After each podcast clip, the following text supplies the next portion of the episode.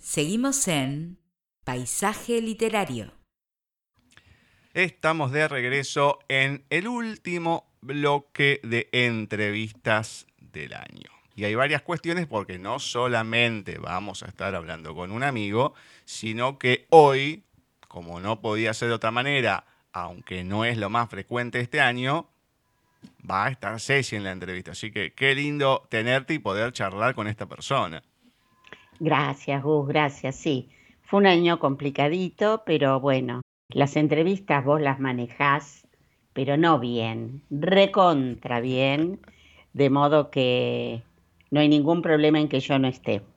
Pero bueno, para esta había que estar presente. Hmm, bueno, tenemos un libro, o pudimos leer, Adiós en 500 páginas, que parece muy apocalíptico, porque en un título ya poner que se está despidiendo, ah, qué sé yo. Pero bueno, si hablamos de estas cuestiones apocalípticas y de amigos, hay una sola persona que puede entrar en esta categoría, ¿o no?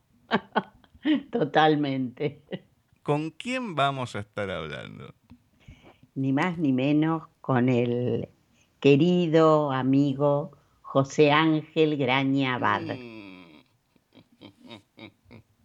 Muy bien, tanto hemos hablado, hace mucho tiempo que no lo entrevistamos, sí, hablamos con él, todo, leemos alguna cosita de vez en cuando, pero sí, la verdad que estaba revisando y desde el 2019 que no hablamos, pasó más que toda una vida, gente que ya no está más en este programa, mucha gente. Es como si nos hubiésemos ido deshojando. Quedamos nosotros, bueno, veremos cómo sigue todo, pero bueno, lo cierto es que ahora vamos a hablar con él. Así que todo tuyo, presentalo y arrancamos.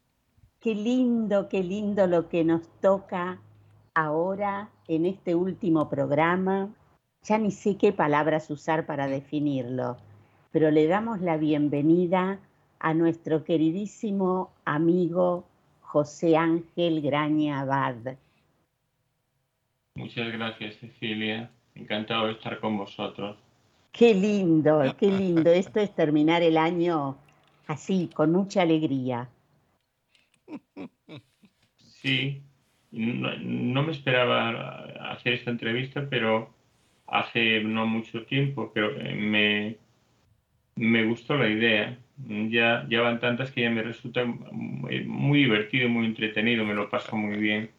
Hace un montón igual que no te entrevistábamos, ¿eh? Desde el 2019, desde el Día del Amigo, o sea, 20 de julio más o menos por ahí creo que cayó justo, del 2019, así que otra vida ya era eso.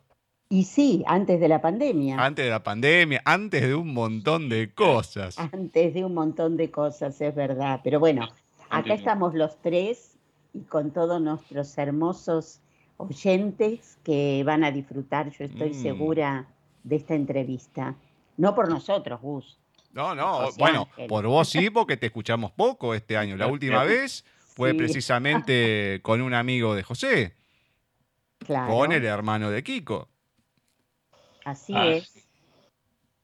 Sí, además me, dijo con, me dijo con, con mucho contento eh, lo de cuando estuvo, cuando tuvo la entrevista con vosotros, estaba muy contento de haberla tenido.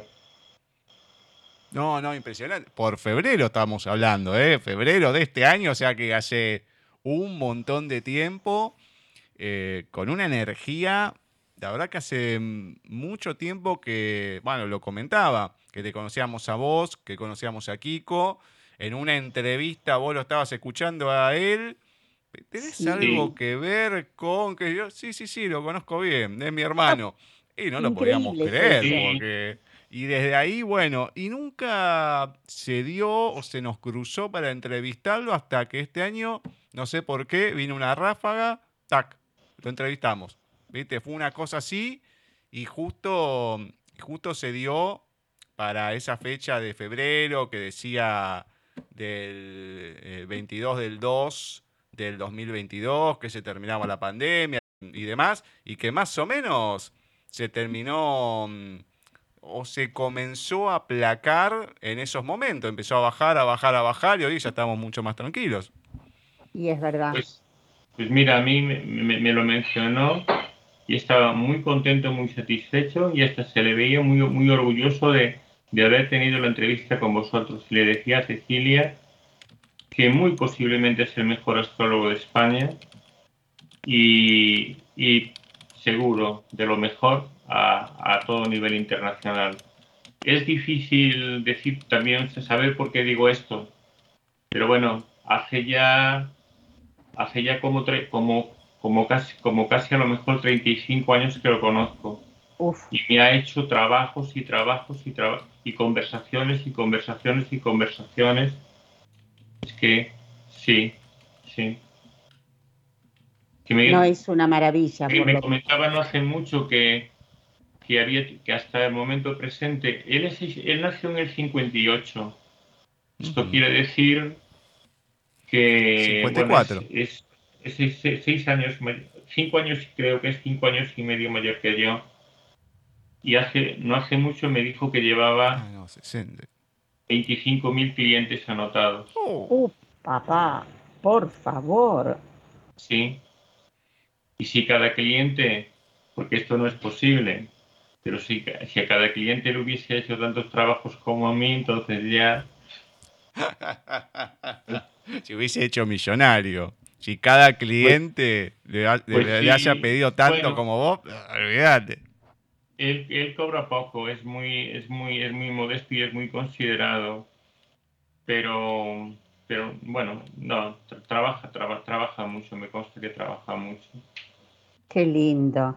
Se lo nota una persona, por lo menos con Gus nos dimos cuenta que es una persona responsable, sí. que sabe, sabe mucho Sabe de modo muchísimo. que, bueno, aprovechamos para mandarle un saludo enorme también a él hoy. Exactamente. A Juan Pedro le mandamos un abrazo. que además de en, en, la astrología se, se, mete, se mete muchísimo, muchísimo en la psicología. Exacto. Y, y en la astrología kármica. Claro. Y de verdad os digo que sabe mucho. No, y yo ahora que estoy empezando a estudiar astrología me doy cuenta que es muy complicado Uh. muy complejo, hay que estudiar muchos años antes de, de tener una carta delante y poder eh, sí, ser fiel ¿no? A, a, eso que estamos viendo. Realmente, sí, realmente hacer una, hacer una interpretación con, con solvencia, hacerlo habitualmente con solvencia, tú sabes que requiere, además de haber tenido mucha preparación, muchos años de experiencia claro. y, y muchísimo talento yo hasta casi diría que para llegar, que para llegar al nivel de Pedro, más que talento, un don. Es, es probable, uh -huh. es probable. Pero bueno, eh, ya hablamos un poquito de Pedro, sí. otro cariño grande, pero vamos a hablar de Juan, de José Ángel Grañabad. ¿Qué pasó durante todo este tiempo que, si bien nosotros nos seguimos conectando, nuestros oyentes no supieron nada de ti? Cuéntanos un poquito, ¿qué pasó en estos en esta pandemia? Bueno, en esta pandemia, la pandemia mmm, creo que nos ha afectado a todos. Yo creo que sí, que nos ha afectado negativamente, no solamente en las cosas económicas y todo eso. Yo lo, hablo con la gente, me dice que la gente que está muy cambiada, que está muy rara, que está diferente a, a día de hoy, en los últimos meses, en el último año y bueno, no te creas, yo lo llevé bastante bien dentro de lo que cabe. Pero bueno, mmm, evidentemente también, también me afectó y ha afectado a todo el mundo. Y durante este tiempo, en lo que se refiere a lo literario, no, yo ya no sé si he escrito mucho, si poco, si poco, si regular, relativamente con respecto a lo que suelo hacerlo. Mm, yo voy a, ya sabéis, cuando, cuando lo necesito, me, cuando cuando me es imprescindible, me, me, me, pongo a escribir y voy ahí acumulando las cosas. Ya sabéis que no, que no corrijo, que no, que no hago, que no cuido la presentación. Simplemente voy, simplemente voy dando a luz y alumbrando y, y voy acumulando ahí en, en, en, el archivo poesías y, y, otro, y, otro, y otros tipos de escritos. Bueno, entonces has podido escribir por lo menos. Uh -huh. Que ya es sí. mucho. Que ya sí, es mucho sí. haber podido escribir. Sí, bueno. dada, dada la condición y la naturaleza de mi poesía y mi propia naturaleza, eh, una pandemia o, una hecatombe puede ser un estímulo tremendo para escribir mucho más. Seguro, seguro. A mucha gente le ha pasado. Y a mí, en cambio, ni una triste poesía, ni una triste poesía salió de mi alma. Nada, porque todo era tan triste lo que iba a empezar a escribir que lo dejaba. Ah, mira, mira, Cecilia, como decía Sabina, terminaba tan triste que nunca lo pude empezar. es o, verdad. O unos versos, unos versos tuyos que me maravillaron y que, hubiera, hubiese querido que fuesen míos cuando dijiste somos los versos del siglo XXI y no queremos ser escritos. Ah, qué lindo, qué lindo. Eso lo dijiste tú. Exactamente, pero bueno, eh, hoy por hoy estoy muy, muy arenosa, muy seca. No, no, no puedo, no puedo. Ya vamos a ver este verano si resurgimos un poquito. Bueno, eh, ¿qué otra cosa nos puedes contar, José Ángel? Bueno, a nivel personal. Sí. A nivel personal, pues eh, Mm, con muchas cosas, muchas cosas, hacer mucho, mucho movimiento. Mm. Ahora mismo tengo la, cabeza como muy alborotada de que tengo, tengo que hacer, pero esta semana, la que viene, el mes que viene, mm, tendría que, no sé cómo hacer, presentaros aquí una lista de la compra interminable y así comprenderíais todas, todas las cosas que quiero y, y que tengo que hacer a la fuerza.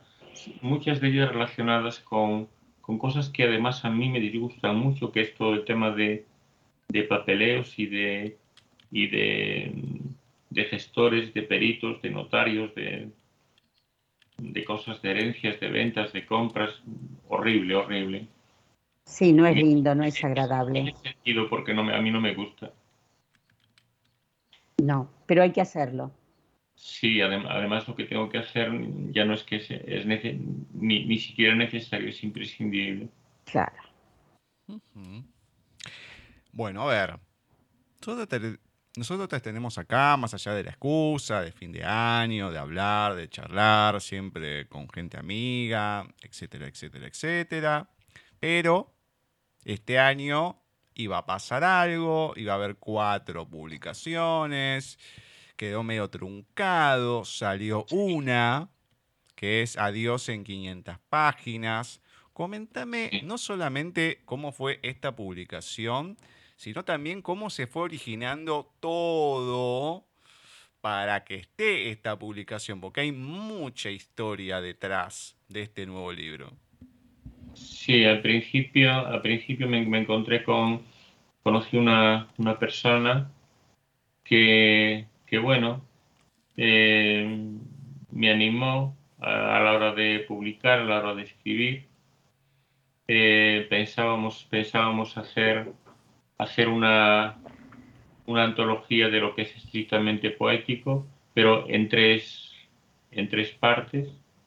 Luego publicar un cuarto libro de poesías cortas él me dio ideas. Mira, Cecilia, ciertamente he escrito bastante dentro de lo que cabe, porque él me daba ideas o frases y yo hacía una poesía. Oh, qué bueno. y así hice unas cuantas. Bueno, no sé, no sé exactamente cuántas hice, pero, pero bueno, eh, estábamos ya casi próximos a terminar ese librito de, de poesías cortas. Y luego él tenía en mente que quería que para que para el año que viene, que para el 2023, que comenzase a escribir una novela sobre, sobre concretamente sobre donde yo nací, sobre, sobre mi tierra, sobre mi aldea y sobre eh, aquellos tiempos y la gente que conocí. Pues nací, nací el 28 de del 64, pues la gente con la que me relacionaba en la aldea y todo lo que ocurría cuando yo tenía tres años, seis, diez, quince.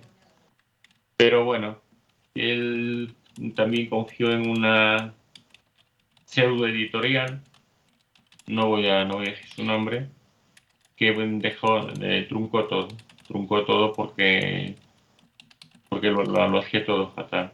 Oh. No, era imposible, sí. Oh, y, luego al final digo, bueno, pues mm, voy a voy a con todo lo con todo lo nuevo que he escrito y lo que lo que ya tenía mm, digo voy a hacer una voy a publicar una antología eh, yo quería llamarla Dios al final he puesto a Dios en 500 páginas que además yo creo que podrían ser hasta 500 páginas justas más o menos y, y bueno también y también y por qué ¿Por qué adiós? Porque, a ver, un adiós relativo, por supuesto, pero por una parte eh, me sentía, eh, me siento, ya justo voy a cumplir 59 años, sabéis que escribo desde los 15 o, recién cumplidos los 16. Y independientemente de lo que, de lo que, de lo que piensen o valoren los demás Mm, eso no, no, no me importa, ¿no? Eh, yo ya, ya, me siento como muy, como muy satisfecho, como muy a gusto y muy contento con, con, todo lo que he escrito, tanto a nivel cualitativo como a nivel cuantitativo. Me da igual que sea mejor o peor, ah, para mí vale. Y, para mí ya conforma una obra literaria. Entonces, ser eso de, de adiós. Eh, sé, no sé, no sé cuánto voy a vivir, pero eh, sé que seguiré escribiendo. No sé si mucho o poco regular. No me gustaría escribir mucho. Porque cuando escribo mucho es que las musas están fieras. Y entonces, no sé, a lo mejor con escribir solamente, si me, si me pusiesen a ¿cuál sería tu, tu número ideal? Pues mira, pues mira, Cecilia, no, me gustaría escribir, pues a lo mejor tres poesías cada año, nada más. Nada más. Eh, un poco para, para mantener esa conexión con, bueno, con, todo mi pasado desde, desde, desde, que, desde que nací, ¿no? Que tres poesías al año podrían ser eh, más o menos Tres poesías pueden ser mm, dos o tres folios cada una y así, ¿no? Y hablando de la conexión con el pasado, esto me decía, esta es una impresión subjetiva. Bueno, impresión subjetiva no. Es que ella tampoco dice que, que, escribe mejor o que escribe peor. Pero otra solo, que es, que es muy buena, me decía, es que tú naciste sabiendo escribir. Claro. Mm, yo no digo que naciste escribiendo, sabiendo escribir, ni mucho menos. Lo que sí digo es que nací necesitándolo.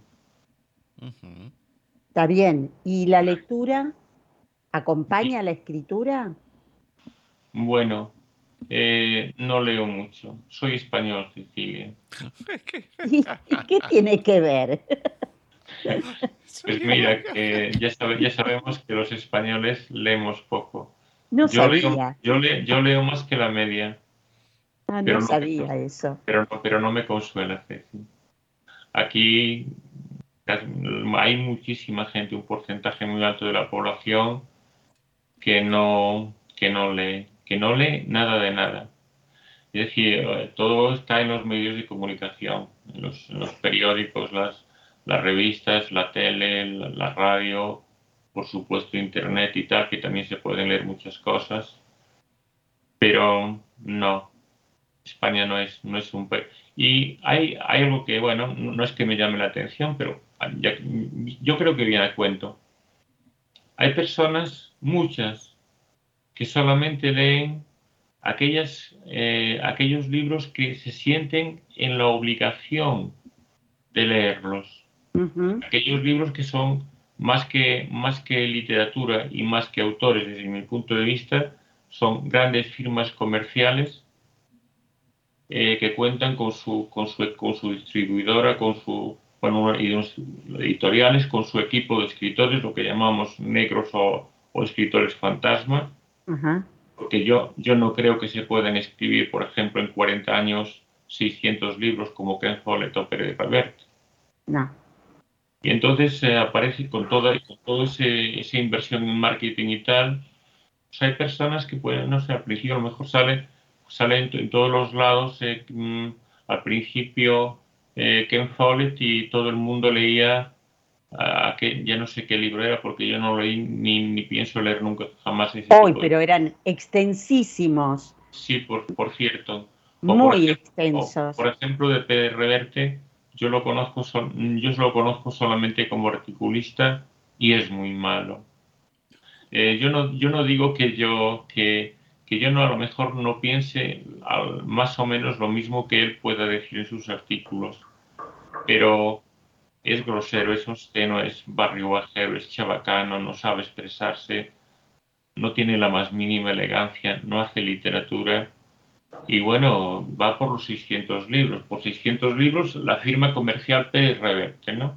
Claro. Bueno, la gente cuando al principio, Pérez Reverte, pues sí, como lo, principalmente las personas que, que, no leen nada, nada, dice, pues es nada, me siento en la obligación de leer esta novela de, de Ken Follett o esta novela de Pérez Reverte o esta novela de Dan Brown.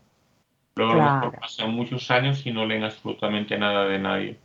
Y bueno, esos bestsellers son, paradójicamente, son bestsellers antes de que se haya vendido ninguno. Claro. Pero ya sabemos lo que estamos hablando. Bueno, eh, también hay algo. Eh, tú eres muy, a ver, muy minucioso mm. con la escritura, porque mm, los, escritores que, han que has nombrado justamente han atraído cantidad de, lectores. Yo los he leído a los tres y es verdad lo que dices, no son la excelencia en la escritura. Se los lee, se los lee pasatistas, pasatistas, pero no es la, la literatura como me imagino que a ti te gusta. Y la gente busca lo fácil a veces, o para distraerse, o para pasar el tiempo y no pensar mucho. Creo. ¿eh? es, cierto, Y también lo comprendo. ¿eh? A veces hasta presumo de empatía y no me gusta presumir de nada y, también lo, entiendo, lo comprendo y lo respeto. Ahora, también sabes que a lo mejor eh, pues un libro que lleva el nombre de Ken Follett o de Pérez Reverte o de Dan Brown pues a lo mejor es un libro maravilloso, pero por lo que hemos dicho, a lo mejor no lo ha, no lo no lo ha escrito ninguno de ellos. También puede ser. Vemos que, que tiene su equipo de escritores. Eh, si se mira en internet se puede ver que, que Ken Follett o, o, o Pérez Reverte tienen sobre 600 libros publicados. Sí, imposible una sola persona hacer eh, eso. Pérez Reverte yo creo que es unos 10 años mayor que yo y fue reportero de guerra, pues esto fue lo otro, comenzó a escribir de verdad, aún tardó en comenzar a, ponerse a ello simplemente a escribir y escribir, es un decir también. O sea que, por ejemplo, que haya, yo qué sé, en, un máximo de 40 años he escrito 600 libros, es creíble. No, es imposible. Alguna, alguna persona me decía, que si son libros de tres páginas, y luego, y luego está también el tema de la, de la calidad. Que ahí vemos que ya estamos hablando de, estamos, no, no estamos hablando puramente de, de arte y de, literatura, estamos hablando de dinero y estamos hablando de un negocio en el que, en el que un, un, conjunto de personas invierten mucho dinero para conseguir mucho más dinero todavía. Y entre esos libros está claro que puede haber libros muy buenos o buenísimos, y, dice, ah, es, es, de Ken Follett. Bueno, a lo mejor Ken Follett lo revisó, o a lo mejor Ken Follett les dio la idea, o a lo mejor Ken Follett escribió algunos capítulos. Sí, es posible. claro. Sí, es verdad, no se puede escribir tanto, tanto. Yo ya sabía que tenían, muchos escritores tenían su grupo eh, bueno, como pasa con, las, con los guiones de televisión y demás, ¿no? Que hay un grupo de gente escribiendo y, un solo nombre que avala todo eso. Sí. Es la realidad nuestra. Eh, una preguntita, José Ángel. Hay un personaje del cual queremos preguntarte y es cómo conociste a José Miguel Bisbal. Ah, José Miguel Bisbal, José Miguel Bisbal Guades, pues mira, eh, yo como que miré algo en, estando en Facebook que ahora prácticamente no entro más de un minuto al día, solamente ver si tengo cosas directamente, expresamente para mí y lo dejo. No es que entrenos, no sé, que mire de, de una editorial y, y, solamente así como que, que busqué un poco de información así tal, por pura curiosidad. Y un día, mm, por un, día se, se, dirigió a mí él, y se dirigió a mí eh, en nombre de este editorial, de este editorial que, bueno, no damos el nombre del editorial, pero lo puedo decir también es un hombre que le ha, que le ha traicionado y que se encuentra muy disgustado con ella. Y, bueno, me decía, no sé, bueno, él, era, él en realidad es economista, él ha estado en la empresa privada, ha ocupado cargos, cargos muy importantes. Por ejemplo, fue consejero de Antena 3, que es una, una cadena de, televisión española que es de las más, es, es muy mala, pero es de las más, de las que tienen mayor número de espectadores, ¿no?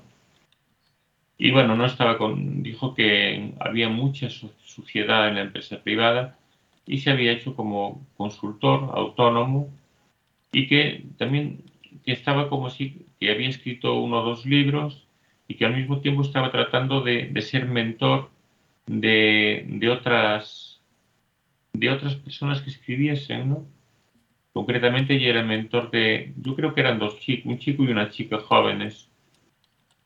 Y como que quería, él sabía, sabía lo que ocurre con el mundo editorial y como que trataba de, resarcir a algunas personas a las que pudiese, con su ayuda, de, los mal sinsabores y de los, de los quebrantos de, de los libros publicados con editoriales que es que yo, conocidos míos, amigos míos que escriben, conocidos y amigos, eh, etcétera, nos ha ocurrido de todos lo mismo, que no, no hemos sabido ni cuánto, no es que ya no nos hayan pagado las ventas, es que no nos han querido informar de las ventas, que, del número de ventas que hemos tenido, aunque fuesen pocas.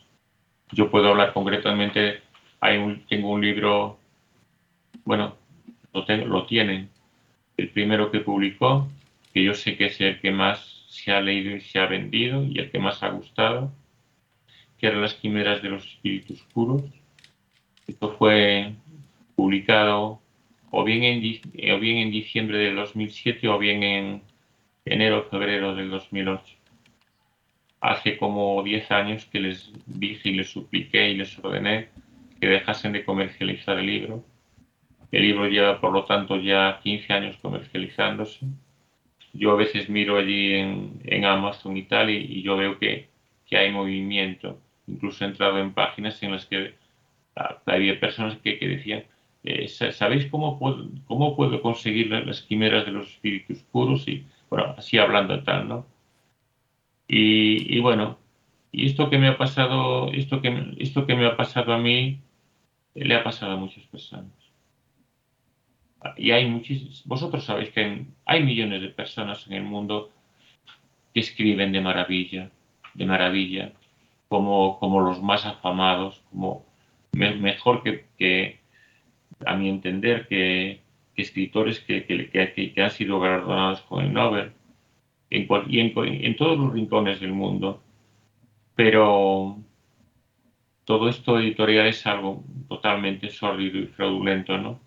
Y bueno, José, yo cuando se dirigió a mí, me comentó y tal, me dijo si, si quería publicar, digo, si tengo que pagar, no y dice, no, no, no, no te preocupes, que, tal, que si eso que, no como que, que, que, que se hacía el cargo de, de, los gastos con ese editorial y tal, y mira, y comenzamos a hablar, eh, como que comenzamos a labrarnos una amistad, eh, teníamos, hicimos el proyecto de, de hacer una antología en, en tres libros, los queríamos publicar ya era antes, antes, de, antes del mes de marzo.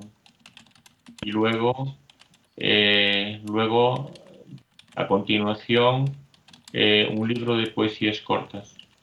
Él, durante una temporada, que teníamos mucho contacto, me daba, simplemente me daba una frase o me daba una idea y yo me ponía a escribir una poesía y tratando de, que fuese lo más corta posible.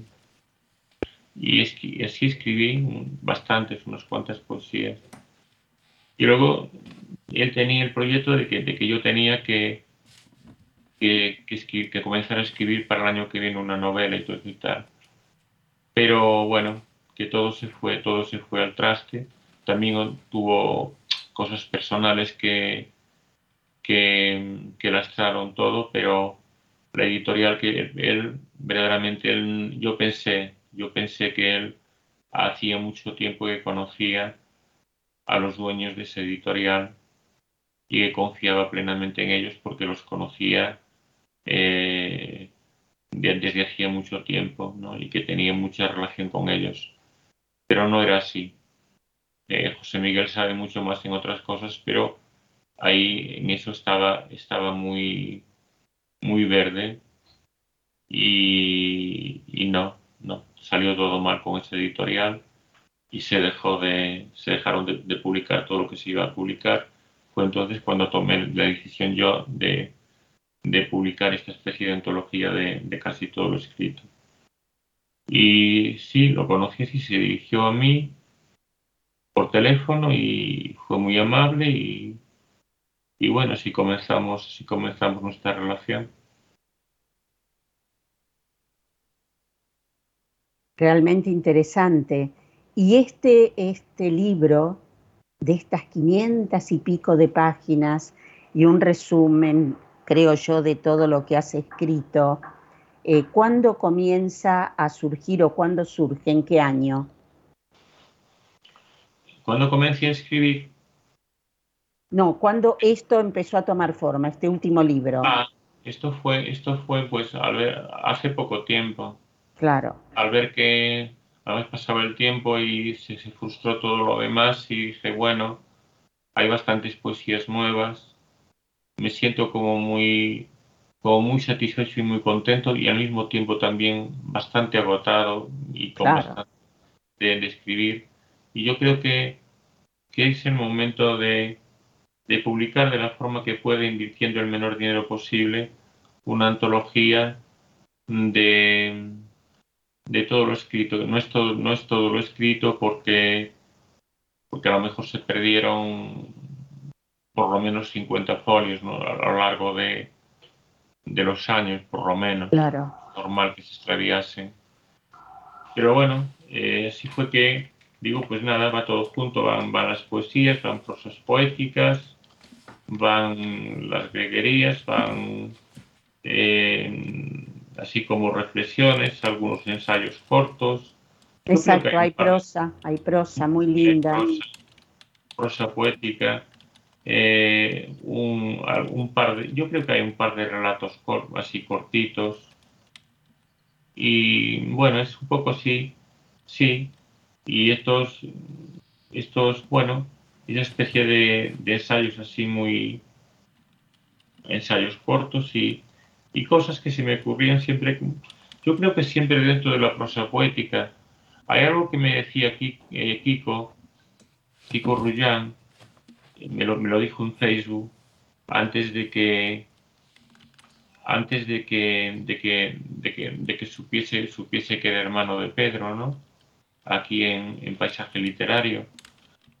Y una vez, cuando yo todavía escribía cosas en Facebook, porque ahora ya hace mucho tiempo que no, no, no, no, no escribo nada, me decía, bueno, era su forma de entender y me decía, dice, hasta, hasta cuando hablas de política eres poeta. y, entonces quiero decir que, que no, difícilmente, aunque sea independientemente de la calidad, ahora no, estamos, no estoy hablando de la calidad, lo que escribo eh, siempre se puede considerar, si no, es, si no es poesía, siempre es una prosa muy poética. siempre, yo pienso que siempre una, una prosa poética. Eh, escribe lo que escriba, no, no me puedo salir de ahí. Bueno, dentro de lo que vamos encontrando, un poco de lo que decía de los ensayos y demás, como para marcar uno. No sé si ensayo en sí, pero está Crítica de la Ley de la Atracción Universal, oposición a la misma, que es Ah, sí. genial. Entonces, comentame también, porque, como decís, no es solamente poesía, las greguerías o grañerías las conocemos, las hemos leído acá también, hay poesías infantiles muy lindas, bueno, pero Pues esto no hemos leído tanto en el programa tuyo. Ujú.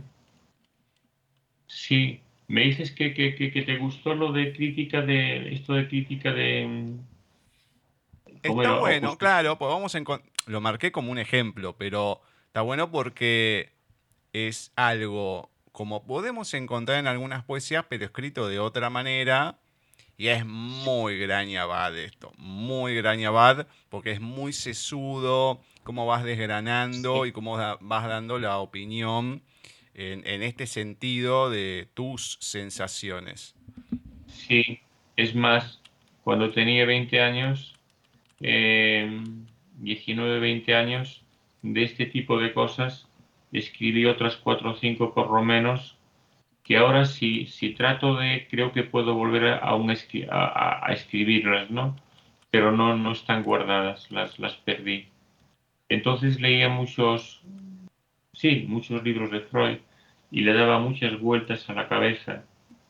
Y, y era como un pensamiento, me decía alguna persona que no tenía nada que ver con la literatura, pero bueno, sí con la psicología, eh, que tenía eh, que mi forma, mi pensamiento que era, que era un pensamiento literalmente como lo decía él más o menos, ambicioso, detallista, minucioso, perfeccionista.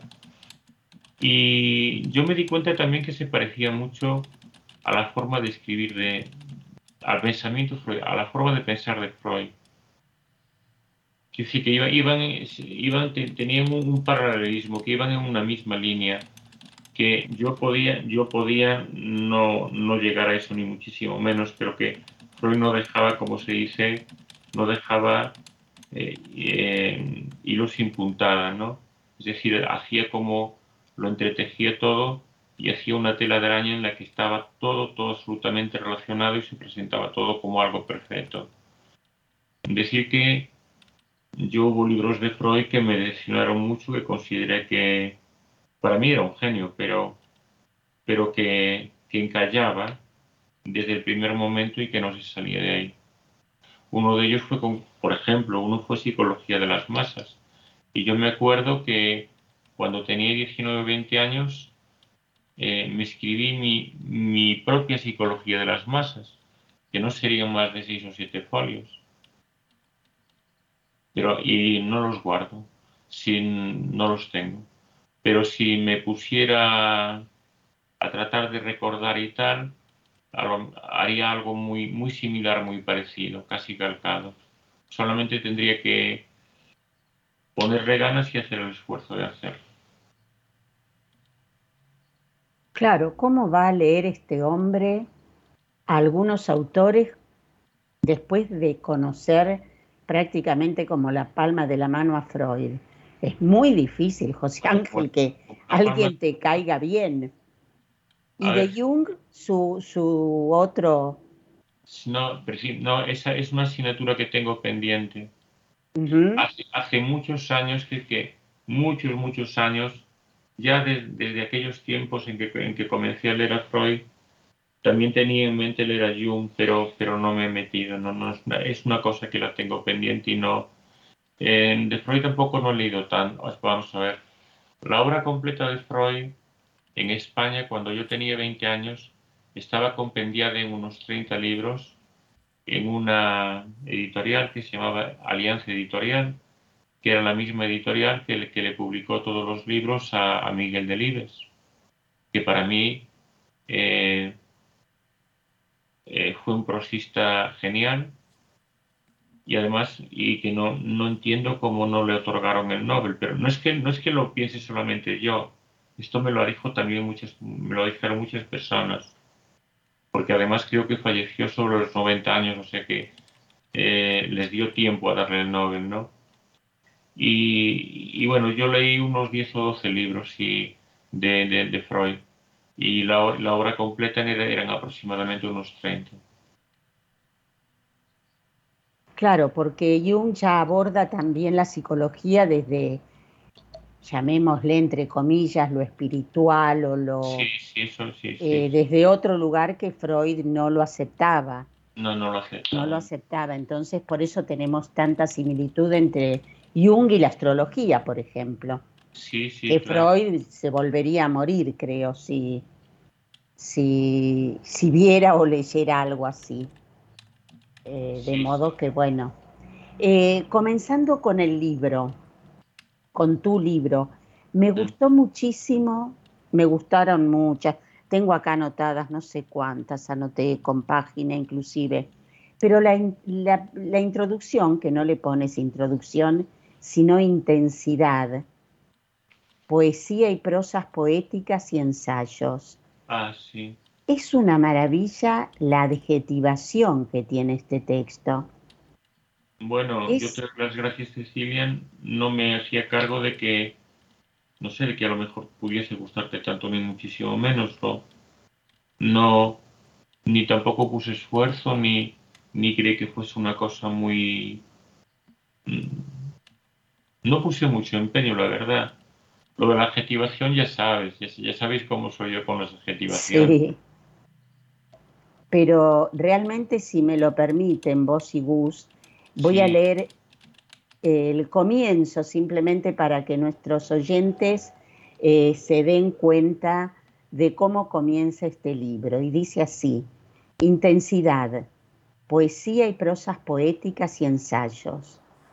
Poesías y prosas poéticas en donde se cruzan el carácter cerebral, mental, obsesivo, con un contenido apasionado, vehemente, visceral, radical y rotundo, con palabras francas y febriles, y se describe una realidad íntima, singular y disidente dentro del entorno del mundo real y de la vida, desde la subjetividad y el lirismo de un corazón singular construido en la utopía. Amor, desamor, alegría, juego, pérdida, ausencia, encuentro, tristeza, soledad, muerte, perspectivas filosóficas de vida, misticismo. Y lo dejo ahí en estos primeros puntos suspensivos. Me pareció muy, muy bueno, muy interesante. Me gustó. En síntesis me atrapó. Y creo que uno cuando lo atrapa la primera página de un libro es porque lo va a leer y lo va a terminar. Muchas gracias, Cecilia, te lo agradezco mucho. Yo no sé, tampoco no sé, bueno, te das cuenta que, que puede haber muchísimas personas o un porcentaje muy alto que no, que no piensen para nada y sientan de la misma forma que tú. Puede ser. Tú me entiendes.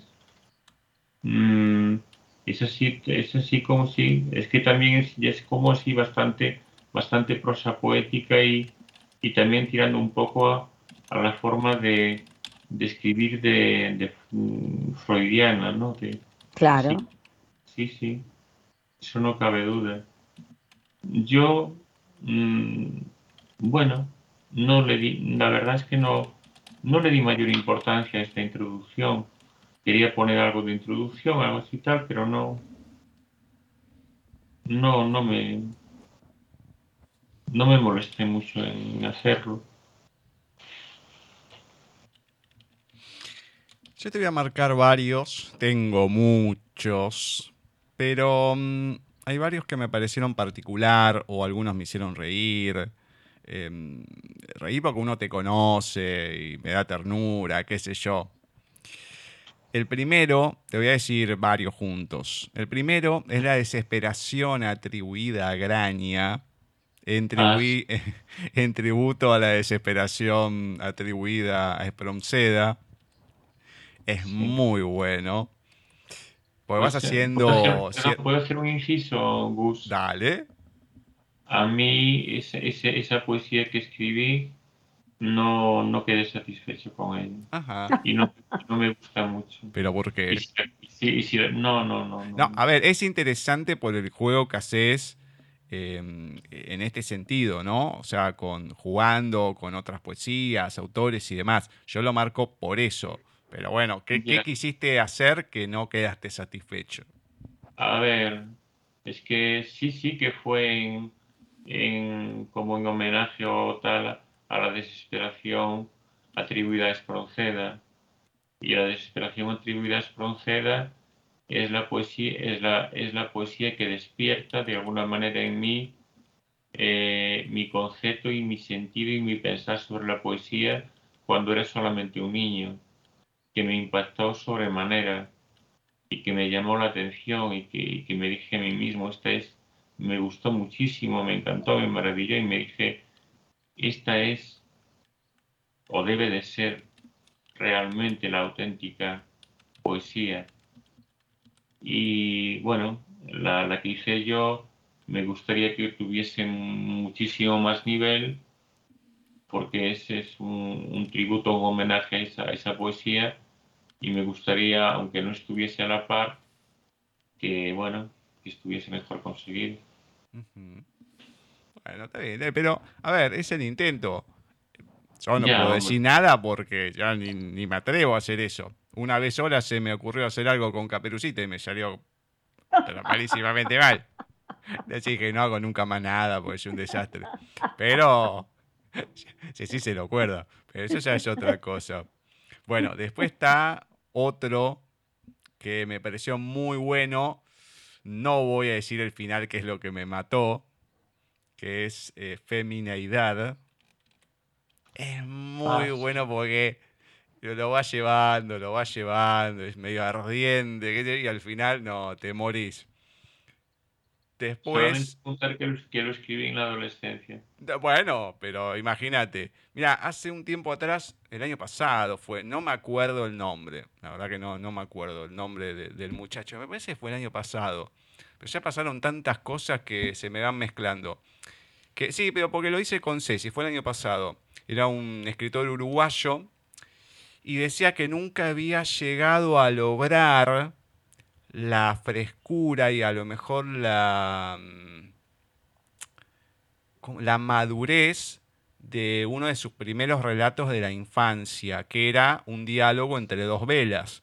Una que ya estaba casi por consumirse y una que estaba espléndida, sin prenderse nunca y demás. Bueno, y hablaban un poco en palabras sencillas de la vida en sí, ¿no? Y le iba explicando una a la otra. Claro, después el hombre empezó a estudiar y a hacer otro tipo de escritos que le fue metiendo mucho contenido, pero él mismo dice que nunca llegó a lograr esa frescura y, esa, esa conexión con el texto. Y a veces pasa eso, que uno escribe desde un lado y mientras vas creciendo le vas agregando cosas, pero no llegás a esa cuestión que a lo mejor podías haber llegado en otra época por una cierta, no sé si inocencia, pero a lo mejor frescura en algún otro mm. sentido. Sí, sí, es cierto. Y yo me acuerdo, bueno, es más, yo creo que a la mayor parte de la gente le gustan más las poesías que escribí cuando, cuando era adolescente y al principio de la juventud que posteriormente. Y lo entiendo. Aunque a mí me parecen de mayor nivel y categoría literaria las escritas posteriormente. Esta, esta poesía, sí, yo, yo que podría tener a lo mejor 16 años, 17 años como mucho. Y me acuerdo que había un, un calendario, había un almanaque y tenía una pintura de, de, no era realmente una fotografía o un retrato. Yo creo que era como, como, como, como un retrato pintado de una mujer. Y, y sí, como, y me acuerdo que como casi sin querer, comencé y terminé, y fue una poesía que, que la escribí desde, desde de, una forma relajada, tranquila, suave, casi como un entretenimiento, como una diversión sin que fuese algo sin que, tuviese, sin que tuviese el ímpetu y esa necesidad imprescindible con la, con la que escribió otras poesías. Hay una que sé que le gustó a Ceci también, que es Borrador de la poesía, Alma autoinmune o Puedo escribir los versos más tristes esta tarde. Sí, ya, sí. Está buenísima. Sí, esa, eh, un chico que, que conozco personalmente, no mucho, pero algo, y que teníamos, teníamos y tenemos, yo no sé ahora nada de él, pero, pero contacto en Facebook y la, puse en Facebook y, y me escribió un, un, correo electrónico preguntándome cómo estaba y qué me pasaba. Voy a leer el principio de una y después digo el título porque me mató también. Por mi cabeza veo pasar dos duendes rojos. Uno es verde y otro es amarillo. El verde me mira burlón y suspicaz. El azul me da ganas de llorar. Y el violeta no se atreve a pasar. Por el cielo rojo revolotean mariposas negras. Yo no las veo, pero las oigo caminar con sus botas de hierro. Y así. Evasión en color. ¿Qué pasó acá? Porque es algo totalmente diferente a otras que vamos encontrando. De hecho, yo le puse, me reía y digo, ¿qué se fumó acá? ¿Qué pasó con esta? pero no te creas que me había tomado una dosis de, de, ayahuasca. ¿eh? yo me acuerdo, yo me, yo, me, yo me acuerdo que la hice por jugar y de alguna manera eh, no tenía demasiada, era, era, era adolescente, pero sí, era un adolescente, era, eh, bueno, como quien dice, un niño, y tampoco estaba pensando de eh, el concepto de poesía surrealista o tal, o no sabía, no sabía nada acerca de poesía surrealista, no había leído, y me puse, simplemente me puse a, a jugar, a distraerme, a divertirme y a pasar el tiempo.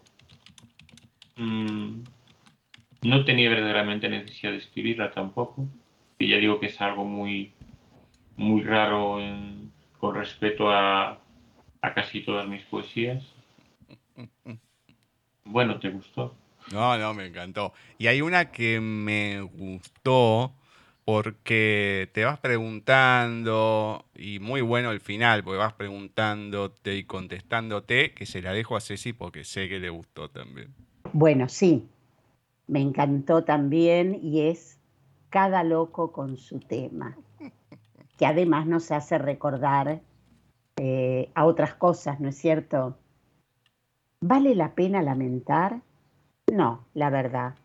¿Vale la pena mentirse? No, la verdad. ¿Sirve de algo soñar? Quizá, quizá. ¿Vale la pena apartarse de la realidad? No, no valdrá. ¿Puede servir de algo enfrentarse a ella? No, no valdrá la pena. ¿Y contarse cuentos de hadas? No te valdrá de nada. ¿Jugar con las palabras? Sabes que sí, pero no a ti. Entonces, ¿qué estás haciendo? Ya ves, matando el tiempo. Pero vamos, hombre, ¿puede servir de algo ser poeta? Sí, de un infierno hago belleza. Es hermosa. Bueno, no sé si ves que tal como lo lees tú, eh, gana muchísimo. La... Es que lo sí, me... a mí me ha emocionado, pero me ha emocionado como, la... como lo has leído. No, por favor. Eh, a ver, mm, yo antes, ahora, ahora me ha, me ha gustado, pero antes de antes de que la, de que la leyeses ahora tú mmm, también es una poesía de la adolescencia, probablemente la escribiese estando en clase. Ay, qué lindo. Por, por aburrimiento, de verdad, o por lo que fuese. No, que no, que, que sí, que no, no, no, no necesite ningún esfuerzo, fue, no sé, es como, como si... Espontánea. Sí, es como otros que, que, tienen la, la, capacidad y la virtud y, eh, para, para, poder dibujar bien o pintar bien, pues que a lo mejor están en clase y se ponen a hacer un dibujo. Claro. Sí, sí. Yo eh, la que tengo acá frente a mí ahora es creo la más breve de todo el libro, si no me equivoco.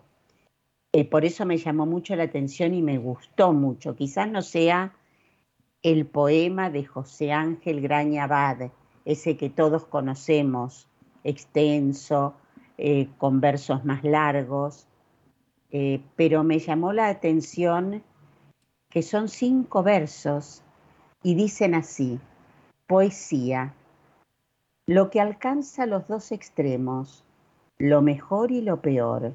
Por lo tanto, a pesar de todo, sigue siendo lo más grande. Lo infinito es el amor. Eh, Ahora decime que no te gusta. Ahora, ahora, sí, ahora sí, y además me trae, que me emociona y me resulta muy entrañable porque porque claro, también me está hablando de, la adolescencia y me trae recuerdos y de cómo era yo y de lo que pensaba y de lo que sentía. Y ya digo que podría tener a lo mejor 16 años cuando la escribí y de la forma que la lees tú sí, claro que me gusta y, y me impacta fuerte, pero hasta, hasta este momento en el que tú la has leído, yo la tenía hay como, bueno, pues algo que, escribí cuando... Sí, me imagino, me imaginé eso. Mm. Porque no es, ya lo dije antes, no es el poema al que estamos acostumbrados a leer tuyo. Mm, no, Pero me gustó, me gustó mucho, muy, muy, muy dulce, muy tierna. Eh. No es José Ángel Grañabada ahora. No, no, no, eh, entonces yo creo que ni siquiera tenía barba, creo. ni, ni, pelusa en la cara. Voy a marcar, déjame que voy a marcar, te voy a decir varios títulos, que estos sí son más, José Ángel Graña Abad, porque son duras, más que nada.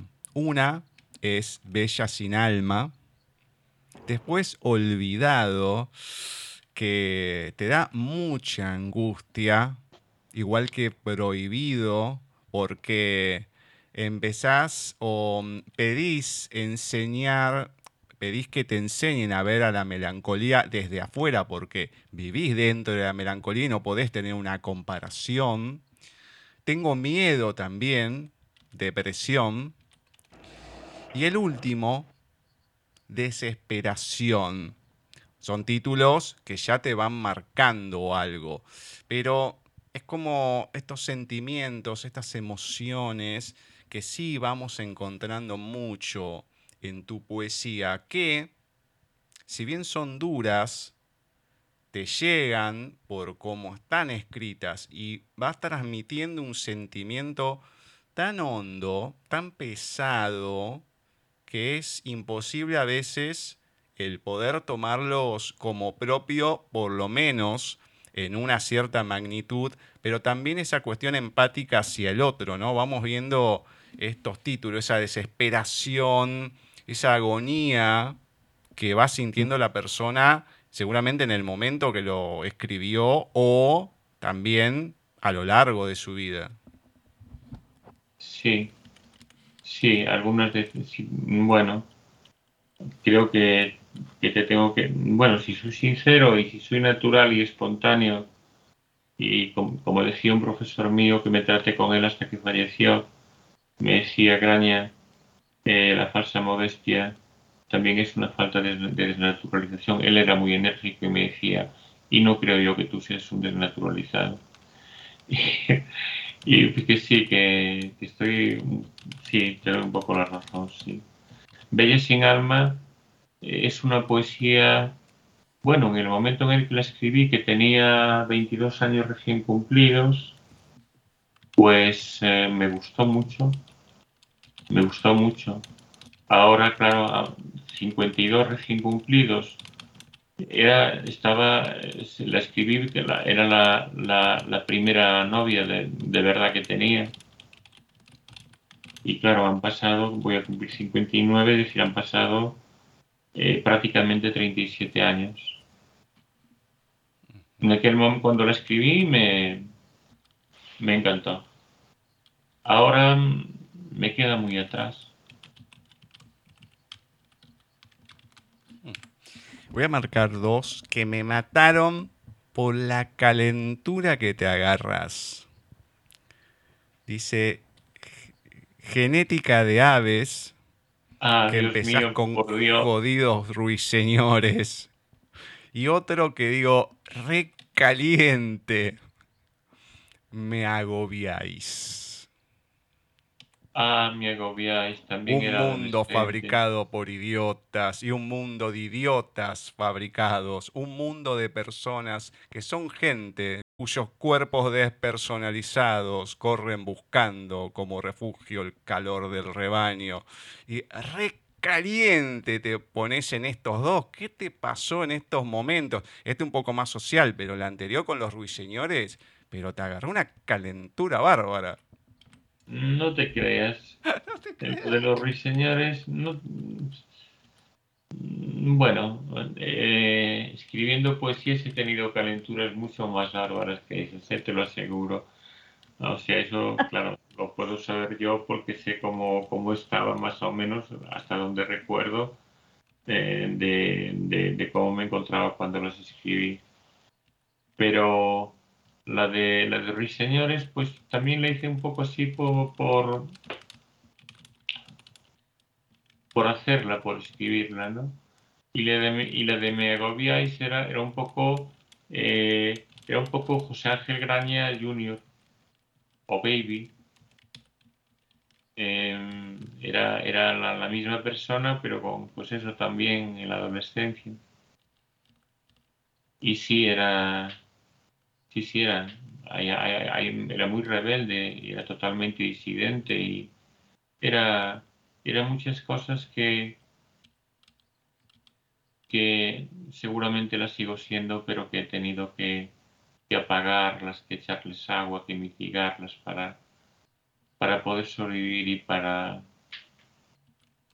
bueno, para poder tirar adelante, no, no aceptar, a- eh, incluso asimilar eh, y también resignarse, porque yo si no, si no me hubiera resignado muchísimas veces y muchísimos días y momentos de mi vida, pues no, tampoco estaría ahora hablando con vosotros.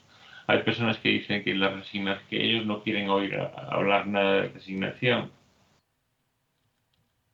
A mí me a mí a mí me resultó imprescindible para poder seguir adelante.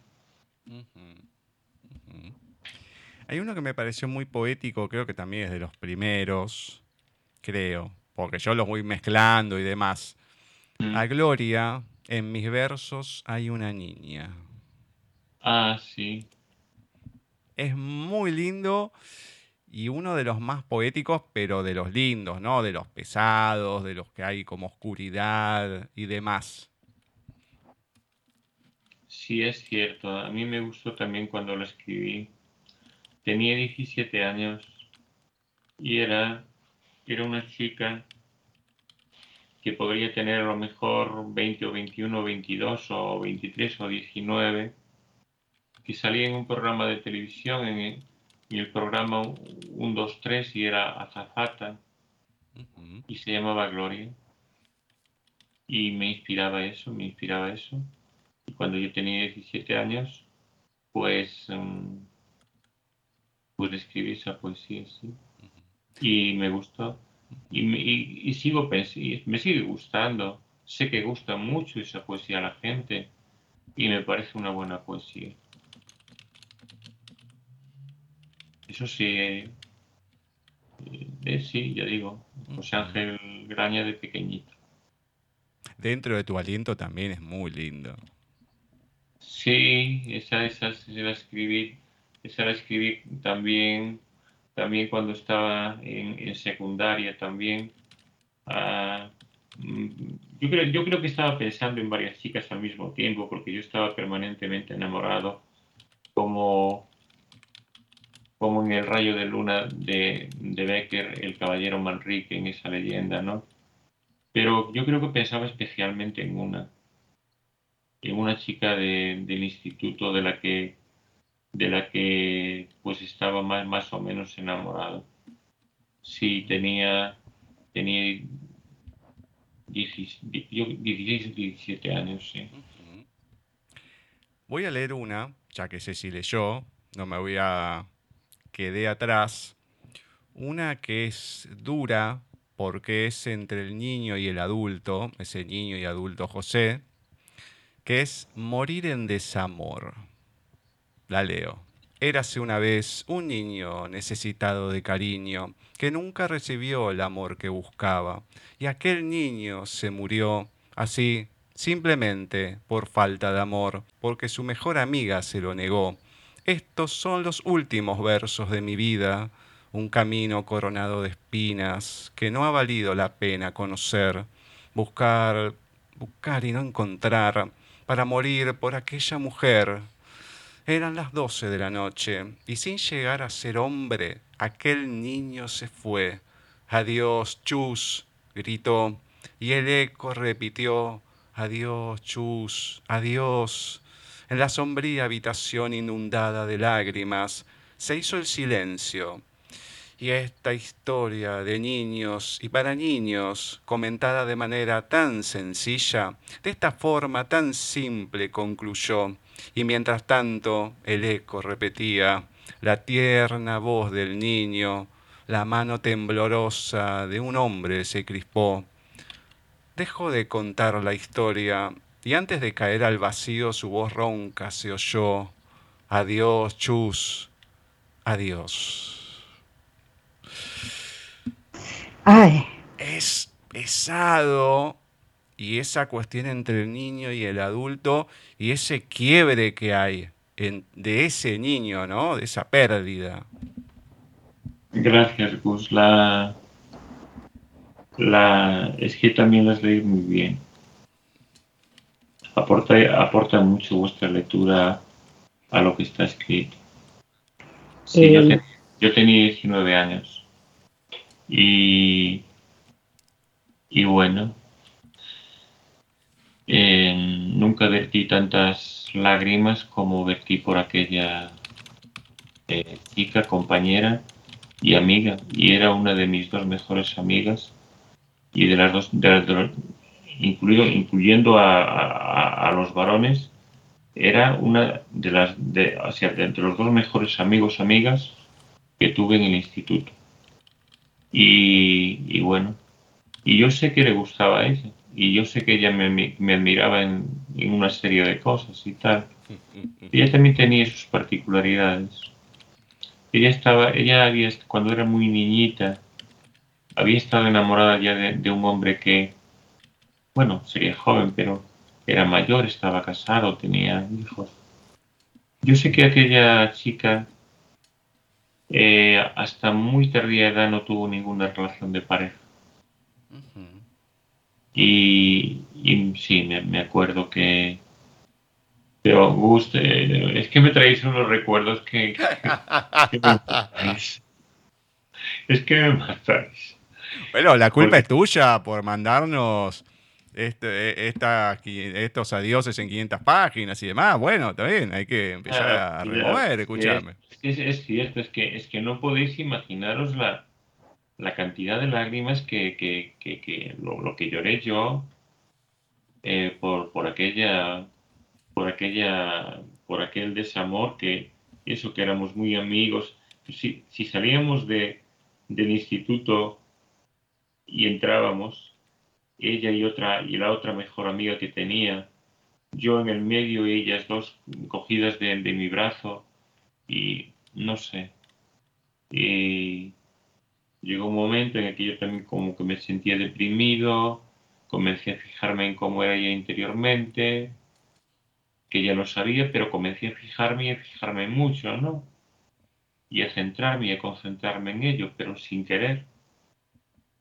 Y, y luego me parecía la, el ser más, a lo mejor la cosa más hermosa que jamás he, eh, nunca, nunca he sentido, nunca he sentido tanto.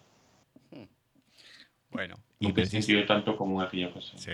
Bueno, precisamente hay algo que va en consonancia, pero algunos años después, ¿no? Ceci, con esto. Obviamente, y vamos a seguir con Chus, perdón.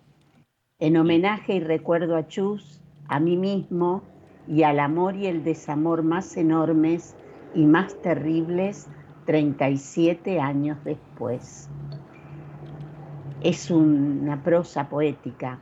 Las lágrimas ardiendo que vertí sintiéndote y pensándote y viéndote y mirándote sin estar junto a mí, sino siendo tú un cruel fantasma que habitaba en mi interior y reflejándote absolutamente en todo, me quemaron los ojos, los párpados, mis mejillas, mis labios sedientos y mi barbilla, y no hay heridas ni cicatrices ajenas a mi cara y en mi cara, pero quedaron como huella y rastro perpetuo.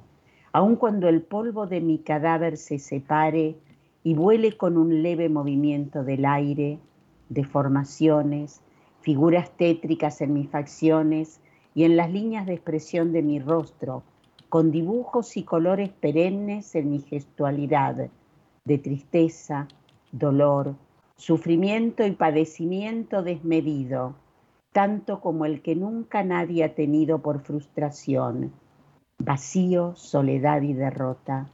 Una expresión tormentosa y atormentada que provoca pena, misterio, curiosidad, atracción y también hasta rechazo, vergüenza ajena y percepción de la crueldad, de la crueldad de la existencia en una cara ridícula.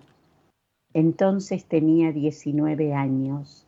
En aquel momento tú dibujaste pintaste, destruiste y reconstruiste todo cuanto mi face, mi visage, transmite a los demás seres, y también todo cuanto rebota en el espejo cuando lo enfrento para acordarme de cómo fui, y no me reconozco, y ya no estoy, y solo me veo como soy desde entonces, un ser diferente al inicial, y en el que me gusta recrearme porque es distinto a todo lo propiamente y naturalmente humano.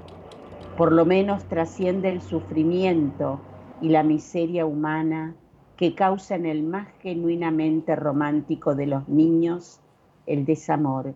Y el amor que lo causó también fue más que humano y romántico, fue realmente el amor. Rostro singular e impactante, como las faces de Clift, de Perkins y de Cohen cuando realmente, más realmente estaban respectivamente aterrados, demenciados y melancólicamente tristes. Desde entonces me llamaron ese joven, ese hombre y ese viejo tan triste y que siempre va vestido de negro y que siempre anda solo. Ah, Ay, ay. Dejadme, digerir, ¿eh? Porque no... es que no pretendáis que os conteste rápidamente. No, no, no. Me, habéis llevado totalmente a vuestro terreno. No, pero después ya tengo otras cosas más lindas. No, no, no, quiero decir que es increíble. Pero bueno. Mm me emocionáis mucho, ¿eh? ¿eh? sois, desde luego, sois admirables, es increíble. Es que, a ver, estamos, eh, estamos haciendo una, yo diría un coloquio, no, no es una, una entrevista con un muy querido amigo. Claro. Entonces, eh, con un amigo uno se desborda, se va desde lo, desde lo más triste hasta lo más alegre, recuerda tiempos de de la niñez que no la hemos vivido contigo, obviamente, que la hemos vivido con otros amigos o amigas, pero eh, es toda la vida la que en este momento queremos compartir, eh, José Ángel. Una remembranza, gran Exactamente, pero ahora voy a cortar un poquito esta, todo esto que nos pone así melancólicos. Hay unos poemas muy lindos que no parecen de Grañabada ahora porque son esos poemas breves para niños. Y aquí van. Gusanito de seda, ven aquí tú, pequeñín. No, que estoy triste y feliz. ¿Qué te pasa, gusanín? Que estoy enamorado de aquella tan guapísima lombriz. No me digas que no es hermoso. Sí, ya lo sé. Yo me acuerdo que esto fue, no sé exactamente qué año fue exactamente, fue, no, no hace mucho. Yo que había sido principios de año más o menos, que con no sé cuántas escribí poesías infantiles, poesías para niños, y yo estaba muy contento y estaba muy sorprendido. Mm, y además me gustaría escribir así en aquel momento por lo menos y a lo mejor lo mismo también para el resto de mi vida y escribir mucho y escribir solo poesías infantiles ya definitivamente. Y Ay, son hermosas. Sí, escribir para los niños. Me acuerdo, me acuerdo que me habías dicho, Cecilia, creo que era un correo que me habías dicho, eh, José, te desdoblaste. sí. Puede ser. Sí, yo me acuerdo, sí. Y pero ah. lo malo es que no, no continuó. Bueno, pero acá hay otra. Sí, no hay, otra. Hay una o dos más. Mm, papá, mm, papá, escuchen esta. Papá, papá, para Reyes quiero una armadura. ¿Una armadura con escudo y con espada? No, con flores y una muñeca. Anda tú, ¿qué dices, hijo? ¿Para qué quieres una cosa tan rara? Para ofrecérselas de rodillas a mi bella enamorada. Es hermoso. Y la última de estas breves, que es a la luna, después tengo otro poema a la luna, si hay tiempo lo leemos. Luna blanca, luna buena, ¿por qué sales por la noche cuando está oscura la tierra? Porque la tierra es una niña princesa y yo soy doncella y su niñera. Son hermosas, José Ángel, realmente son bonitas, muy bonitas. Hay más, hay más, pero bueno. Le, agarró la parte buena ahí de José, ¿no? algo le pasó, a lo mejor se dio un golpe en la cabeza y le salió algo así. Ojalá, ojalá hubiese escrito muchas así. Y bueno, escribiste de todo. Y eso es lo bueno. Sí, sí, sí, sí, pero Sí, no, había, había bastantes más, unas, unas cuantas más. Sí, y acá hay muchas más también, ¿eh? Hay varias más, pero... Pero...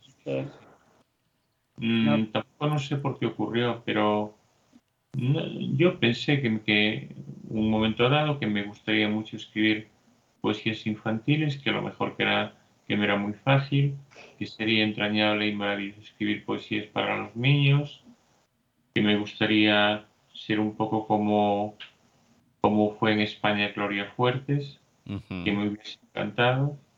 Aunque bueno, algunas poesías de Gloria Fuertes, no sé, me, bueno, me, no sé, como que me hacían reír, ¿no?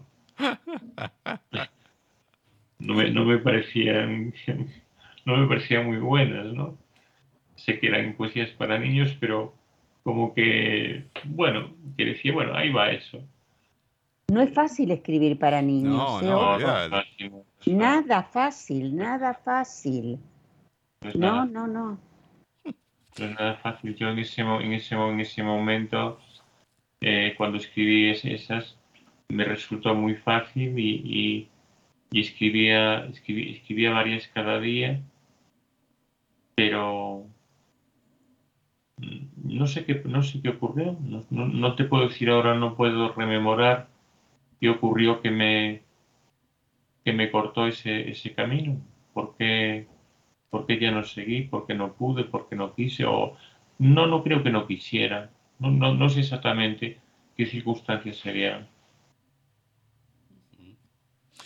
Bueno, voy a leer una antes de pedirte una lectura a vos, después vamos a leer algunas más pero anda preparándote, José. Yo voy a leer una de las que me gustó, de las que me encantaron, como la que leí anteriormente. Esta es Las albas amaneceres.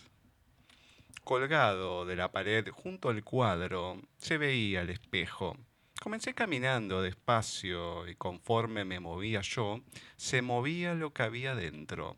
Todo ello y el silencio reinante me hizo meditar un momento. Como un espejo es la vida, pues en tanto por ella vas pasando. Te va ofreciendo con el transcurrir del tiempo, hora tras hora, día tras día, un sinfín de imágenes distintas. Y si lo piensas, nada es nuevo ni verdad todos son reflejos y mentiras, sombras de una realidad que eres tú mismo, de un mundo que desde siempre estás contigo y que va cambiando conforme a caminas. Y el día en que el espejo se quiebre, el día en que la ilusión se apague, habrá terminado tu vida.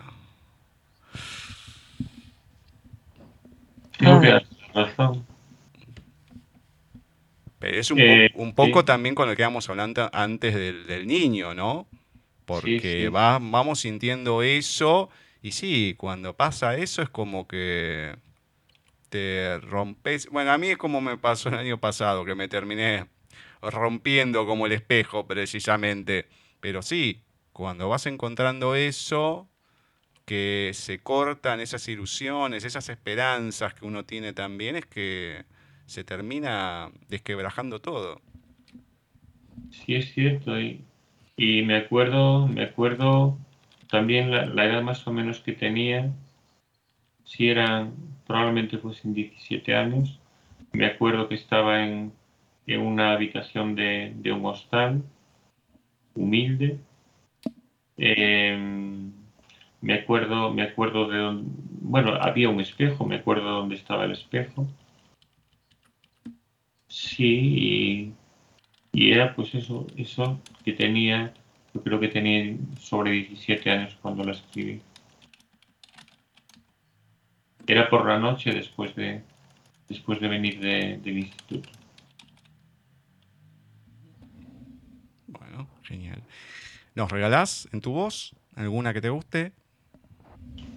Eh, yo tenía preparadas, pero después de las que habéis leído vosotros, como que a ver, es romper mucho el ritmo. Es como, no sé cómo deciros. Es que tenía, teníamos preparadas estas, estas fuertes y, y larguísimas.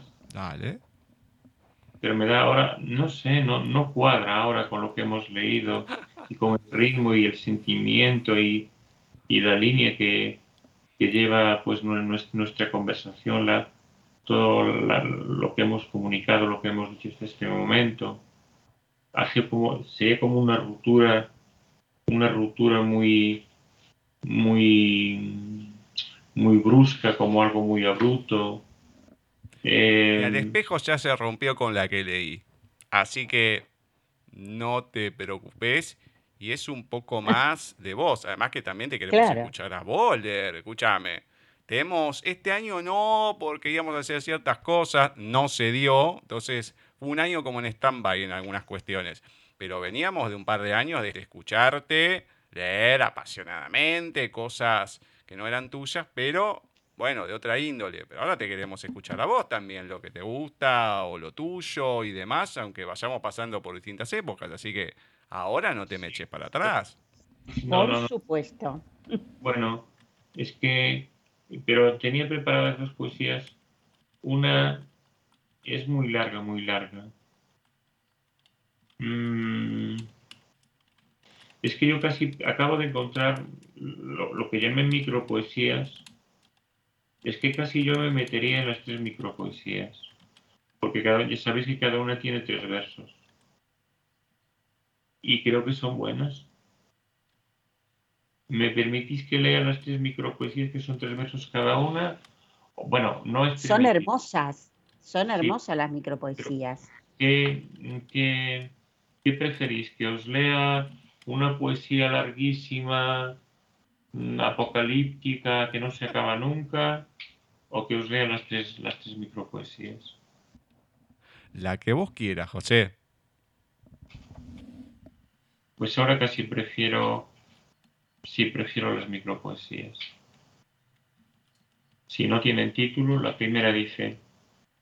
Sobre la felicidad no he escrito nada.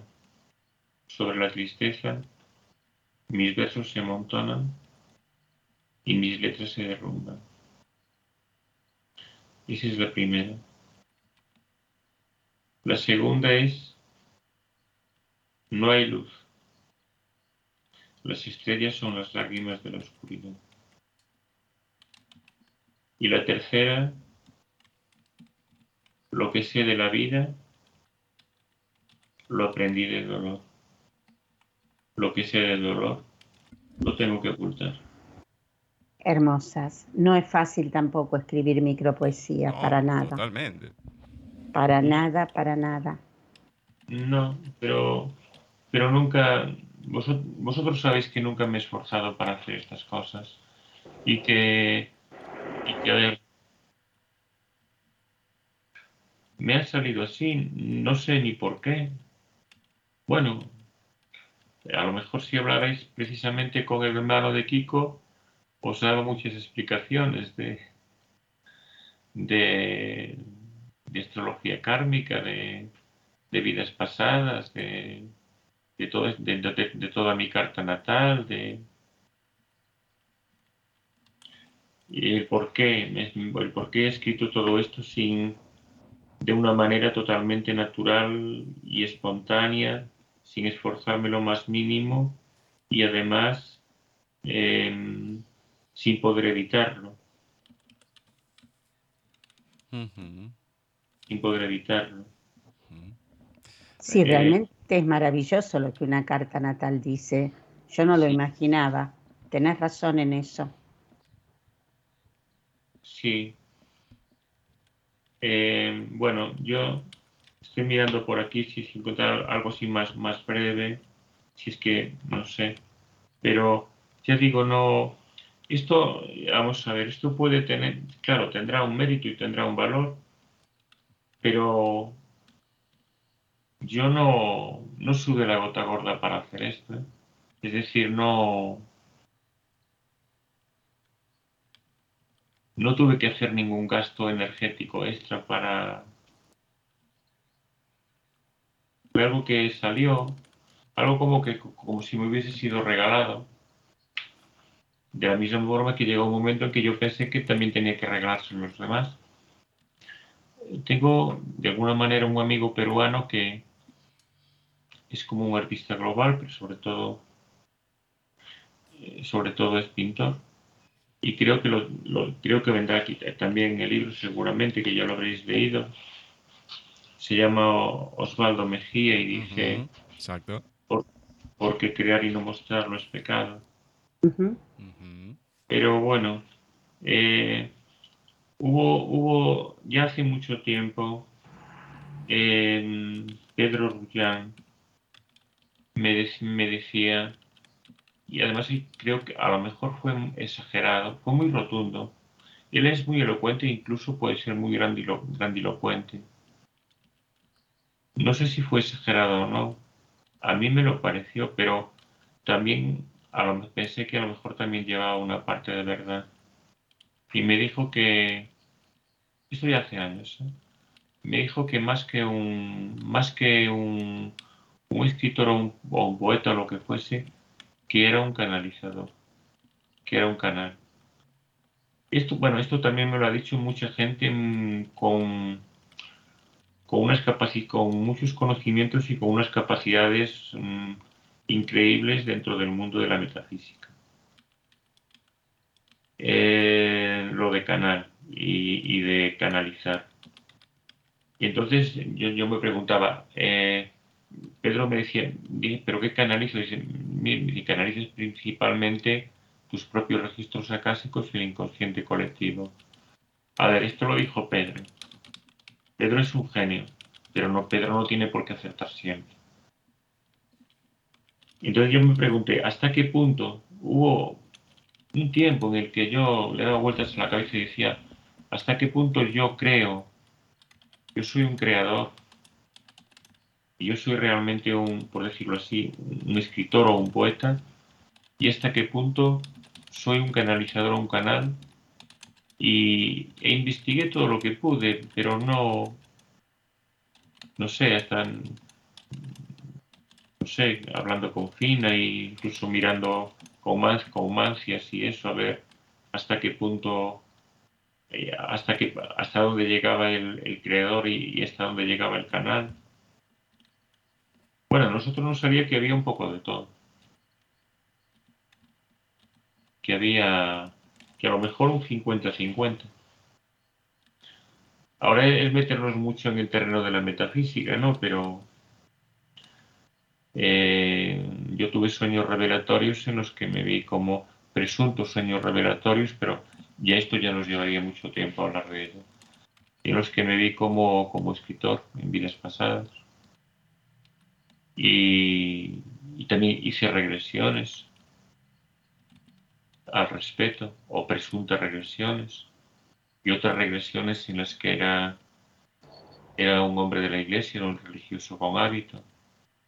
En aquellos tiempos eran prácticamente las únicas personas que tenían acceso, que sabían leer, que sabían escribir, que tenían acceso a los libros, que incluso estudiaban las lenguas clásicas como, como el, latín, el latín y el griego clásicos.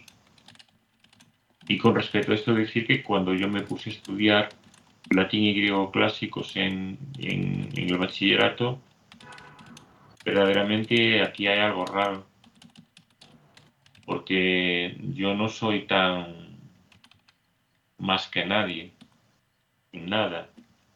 Y sin embargo, yo me di cuenta de que en el estudio de, estos de estas dos lenguas yo tenía una facilidad pasmosa que es como si estuviera recordando cosas y que mis compañeros pues, tenían unas notas fatales y yo salía a leer mis exámenes que estaban todos puntuados con un 10 para más bien para que ellos supieran cómo, cómo, está, cómo estaba bien contestado y cómo eran las respuestas correctas. Y a mí me daban el enunciado, me decían un verbo cada verbo normalmente se enuncia con cinco formas y yo decía de corrido ya todo el enunciado del verbo y sabía a qué, a qué, conjugación pertenecía, etcétera, etcétera. Y decir que, que, sabía ya tiempos verbales, tiempos verbales de ese verbo, solamente con que me dijesen eh, la primera persona del presente indicativo. Y si queréis lo dejo ahí. Me habéis entendido, ¿no? Sí, sí, obviamente, obviamente. Sí, por supuesto, eso viene de otros. Sí, sí. Eso viene de otras vidas, de otros, de otras épocas. Sí. No digo porque puede haber personas que puedan que puedan escuchar el programa, pues no sé. Además estábamos estábamos hablando de literatura, hemos pasado a lo metafísico. Pues habrá muchas personas que esto no Claro no, a lo mejor que no les cuadre, que no... Sí, sí, o que no les agrade o que no, no lo conozcan. Sabes que acá somos muy eclépticos. Nosotros abarcamos muchos temas, la gente que escucha también, así que eso ni te preocupes. No, eso ya lo sé, ya, ya sé que a veces cuando me preguntan yo digo que es un, un programa cultural magnífico, digo eminentemente literario, pero es decir que también trate otras cosas Digo, además es entretenido, menos y divertido. Digo, por lo cual, por lo menos en España, bien poco puede ser la audiencia que pueda tener. Ay, qué lindo, gracias. Bueno, antes de la última tanda de lecturas que vas a finalizar vos, José, obviamente. Bueno, más allá que hay un par de poesías que nos nombrás y todo, pero hay uno sentido que es homenaje a mi mamá, Aurea Abad Maceiras, que es uno de los más sentidos también que hay, escrito, como uno se da cuenta, desde otro lado.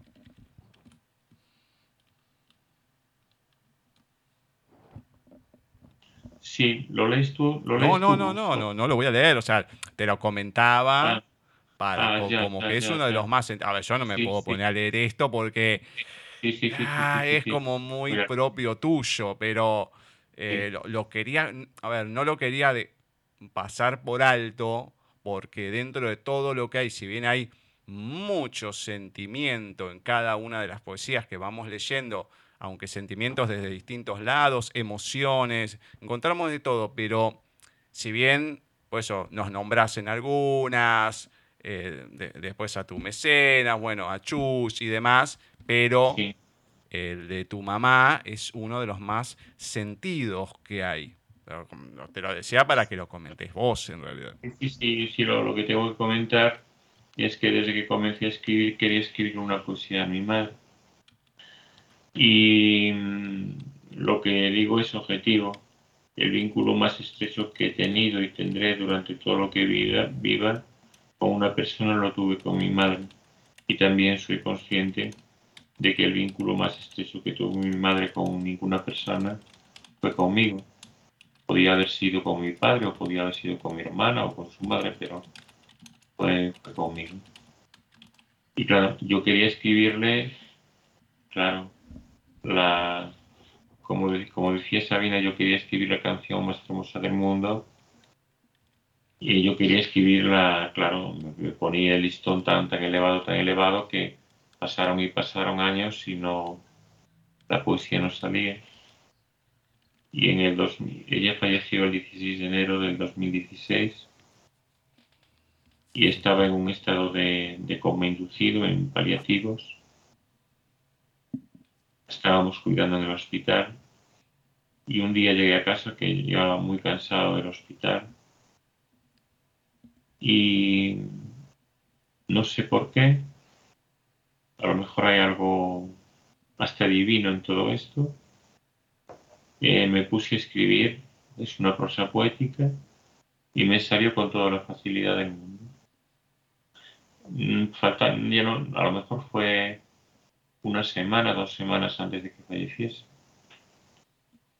Y, y quedé muy, sí quedé muy, muy, muy a gusto y muy contento y muy satisfecho con lo que escribí.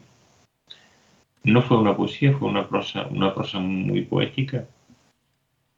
Y bueno, aquella poesía que quería que fuese la mejor poesía de, la historia de, la literatura nunca llegó, ni, ni llegará. Pero quedó esto que, que bueno, que, lo, ha, sustituido y me, y me ha satisfecho lo suficiente. Ese no sé. Sí, fue como, como un premio que a alguien o algo, no sé. No sé, es como si alguien me quisiera, como si estuviera canalizando algo que, bueno, no sé, porque era todo, no sé, no sé cómo explicar. Fue fácil escribir. Ahora, ahora que hablaste de canalizar y de coincidencias, es increíble porque yo pensaba, y lo voy a hacer, terminar eh, con la poesía a la luna. Y la luna es la madre, la luna es el útero, la luna es todo eso. Y qué increíble que yo no sabía que Gus en este momento, eh, yo ya tenía, tengo acá para leer a la luna, y que mm. Gus iba a hacer mención a, este, a esta prosa poética que a ambos nos gustó muchísimo. Y acá tenemos a la luna como la mamá en el horóscopo, es increíble. Mm. Así que vamos a continuar, vamos a continuar con nuestra mamá, a la luna.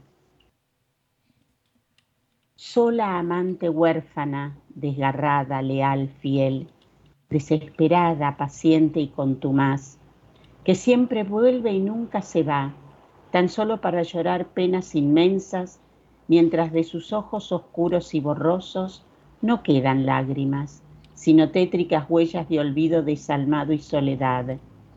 Hija del sol se escapó, proscrita lesbiana, amar la tierra que nunca jamás ha amado ni la querrá.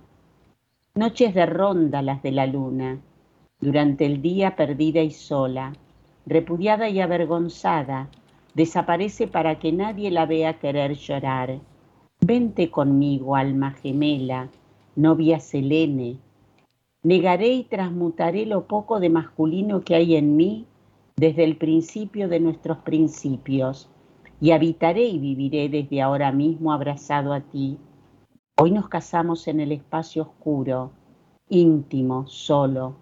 nuestro, íntimo y único, tu brillo, anillo en mi dedo de desposado, mi alegría corona sobre tus sienes, diamante eterna, símbolo del amor que no ha tenido principio y nunca jamás tendrá final. Es nuestra historia del erotismo, de nuestra manera de ser y sentir. La tierra quedará sola con su orgullo y con su soberma y hermafroditismo, donde no hay amantes, tan solo constantes coitos donde cada ser tristemente, tan solo y únicamente goza de sí. La luna.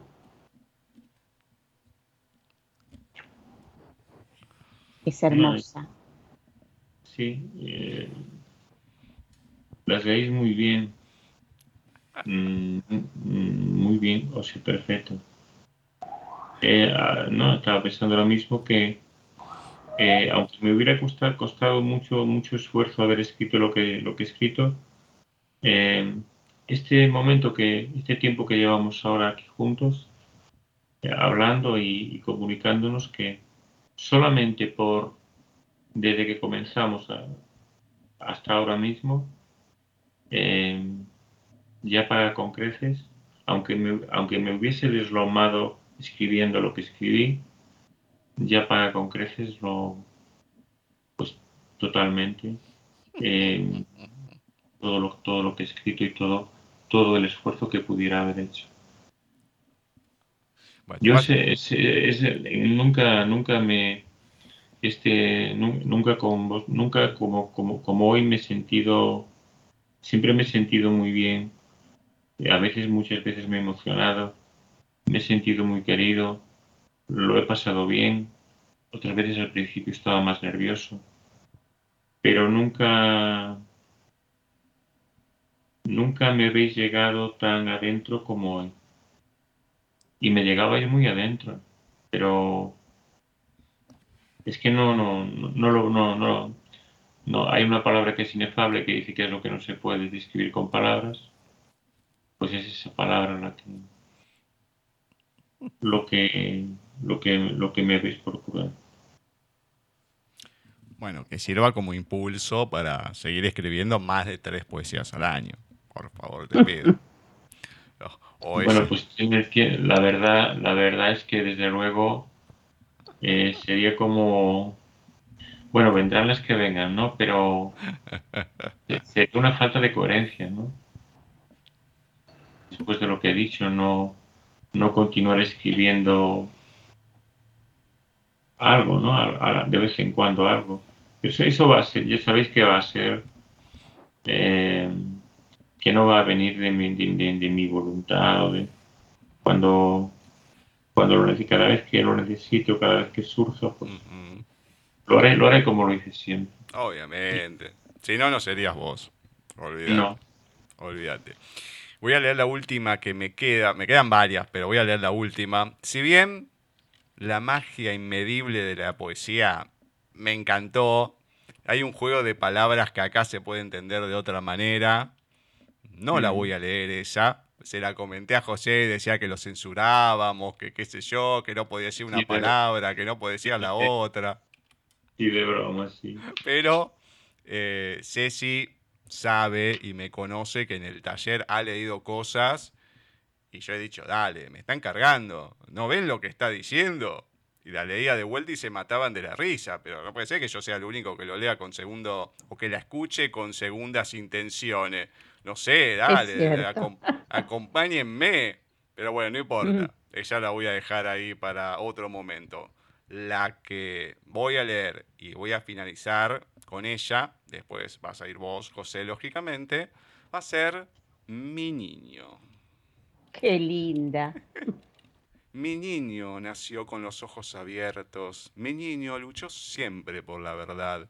Nunca se dio por vencido vivió siempre lleno de ilusiones y comprendió desde el primer momento, con los ojos llenos de lágrimas, el porqué de los errores de los mayores, y vertiendo sangre y sudor, escupiendo a cada rato el pegajoso polvo del camino, triste y frustrado, siguiendo la senda caduca de todos los que vivimos, cambiando odio por amor, triste y cabizbajo, triste y escupido, abandonó este mundo de incomprensión, marchándose con el alma rota por el mismo lugar por donde había venido, y pensar que mi niño soñaba cambiar el mundo, destruir las mentiras, acabar con el odio, conseguir el amor, terminar con la envidia, compartir la alegría, derrotar el temor,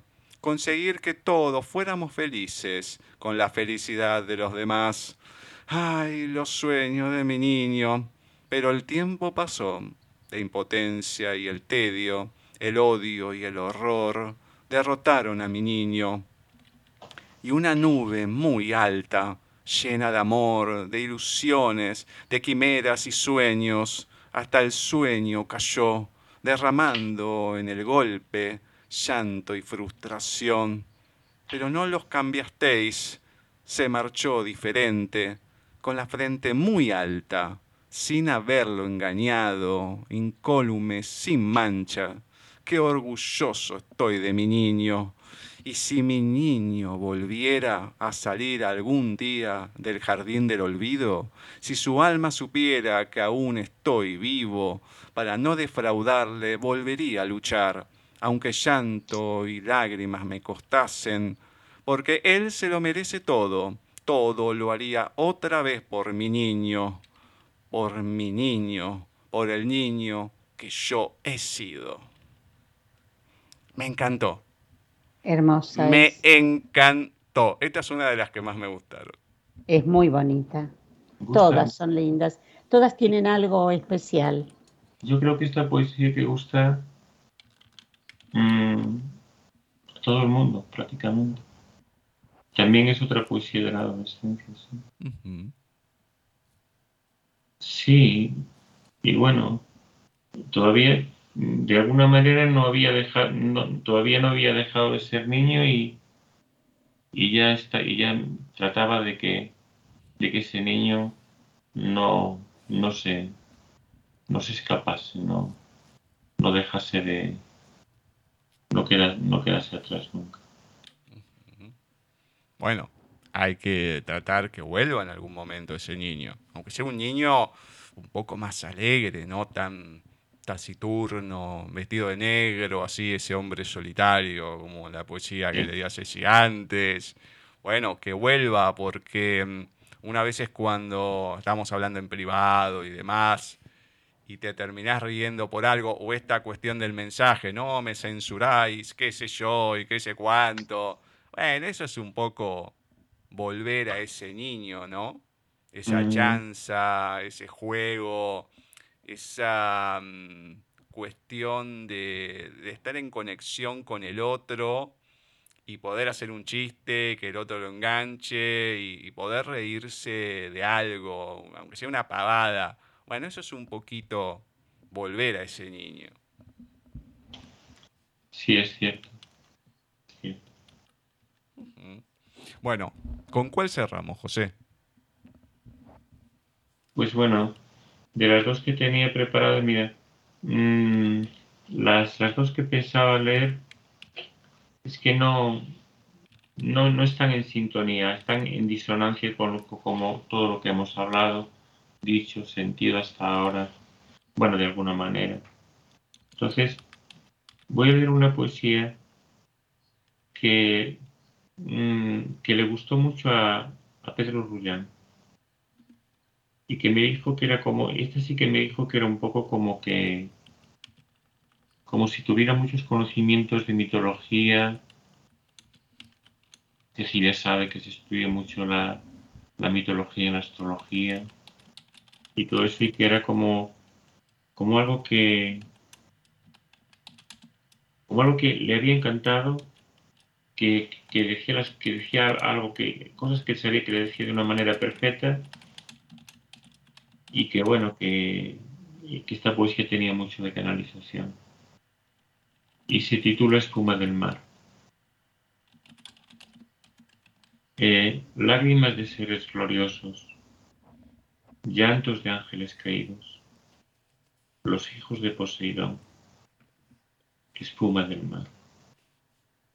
Nata que sube de abismos profundos, de espíritus prisioneros y desaparece. Nadie sabe dónde va. En el cielo de los cielos engendra, genera y forma blancas alas de ángeles que nunca más caerán. Extremos de la tristeza y la felicidad más absolutos. Espuma del mar. Qué belleza, qué hermosura.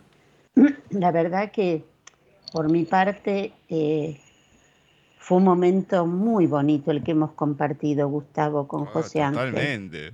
Muy, muy bonito y no sé, no tengo palabras, no tengo palabras. La verdad que no. Eh, no, nada, no puedo seguir.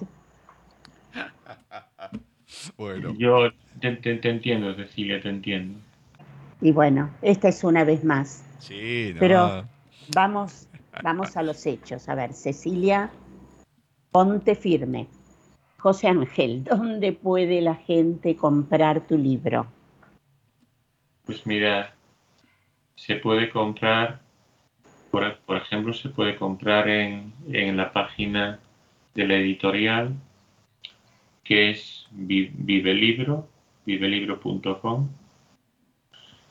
En España se puede pedir en todas, por, por pedir se puede pedir absolutamente en todas las librerías. Y luego en Amazon, pero en esta ocasión de momento en Amazon de, de América no. De momento por lo menos es en Amazon de España y de, y de toda una serie de países europeos. En, en Amazon. Y es, ahí es donde se puede conseguir. Mm, Quiero, no quiero dejar pasar que, que se pueden eh, leer bastante, bastantes poesías mías en mis dos blogs, es Jos- José Ángel Gra- blog, José Ángel Grañabad 1 y el otro blog de José Ángel Grañabad II. Y que también se pueden descargar gratuitamente varios libros en, la página free editorial, todo junto, punto com en español. Y, y bueno, es más, más, más o menos. Es una pena que esto no, porque además yo sé que en Estados Unidos es donde tengo pues el, el 55 al 60% de los lectores. Esto mirando los blogs y todo eso. Em, parece que la- los, hispano, los hispanohablantes de Estados Unidos que, que son las personas más interesadas en, en fijarse en lo que escribo. Y este libro, por lo menos de momento, en Estados Unidos no se puede adquirir. Es una pena, porque ya digo, es, es más de la mitad de la gente que, que normalmente sigue lo que, lo que yo escribo. Bueno, pero va a llegar, hay que mentalizarse en el 2023, falta poco, que va a llegar y que la gente lo va a poder conseguir. Hay que focalizarse en eso, no solamente este de Adiós en 500 páginas, sino bienvenidos en 500 páginas, porque va a ser, a ver, va a haber más, vas a seguir escribiendo, aunque sea poco, mucho, no interesa, aunque sea otro género, no, no interesa. Sí. Pero va, va a seguir, o sea que no va a ser un adiós, va a ser un, un hasta luego, como se dice, nos encontramos pronto, así que se va a dar el que llegue y el que siga, que es lo importante. Sí, hay, hay, hay- aparte de José Miguel Bisbal, ha- había otra persona por lo menos, eh, una amiga que, que me siempre me anima, me anima y, sie- y siempre me pide y siempre me dice que escriba una novela. Y, pero es que una novela me cuesta esfuerzo. Y no es mi, mi forma natural de escribir. No es mi forma natural, normal, espontánea, sencilla de, de hacer las cosas. Es un poco como si le dices, bueno, sí, como le dices a un carpintero, mira, por favor, deja un momento la carpintería y ven aquí a hacer algo de fontanería. No sé, no lo sé. Bueno, pero puede ser como la Odisea, la Ilíada, así todo en verso. La Divina Comedia, escribirlo en verso directamente. ¿Por qué prosa? Ya, no sé, yo hubo personas con, las que me ofrecí hace tiempo hacer conjuntamente una novela que aportáramos, pues eso, hubo varias personas. Una de ellas ha sido con esta persona que has entrevistado, con Liliana, que a lo mejor, a lo mejor ella sí es que es Liliana Tierra Cross. Pero bueno, sí, porque llevar un poco así personas que tienen mucha, mucho más talento innato, mucha más capacidad y mucha más costumbre, mm, evidentemente, de escribir novelas. Y sería una aportación, pues, de, evidentemente importante por, por ambas partes. Bueno, es probable que te empiece a bajar información, se me ocurrió en este momento, que te empiece a bajar información de cómo hacer la novela y escribirla, porque eso te va a bajar seguramente, José Ángel. Eh, sos canal, eh, por ese canal van a bajar ideas y si bajan, bienvenida seas, solo o con alguien. ¿Sabes lo que pasa, Cecilia? Yo estoy acostumbrado a escribir de una manera espontánea y de una manera anárquica y bohemia. Yo, hoy escribo tanto, mañana continúo. Ya, ya si fuera más bien un libro de relatos, o si fuera una novela de hacer algo que fuese de capítulos cortos, y bueno, escribo este capítulo para aquí, el siguiente lo escribo cuando me cuadre. Pero seguir todo el hilo, conectar todas las personas, es, mm, digamos que soy holgazán, que no, que no me gusta mucho esforzarme en, algunas cosas, en otras me he esforzado mucho. Bueno, cada uno con lo suyo, ¿no? Sí. Eh, de modo que todo lo que escribas va a ser bueno. José Ángel, ¿qué más podemos con Gus que darte las gracias por todo este tiempo que nos regalaste?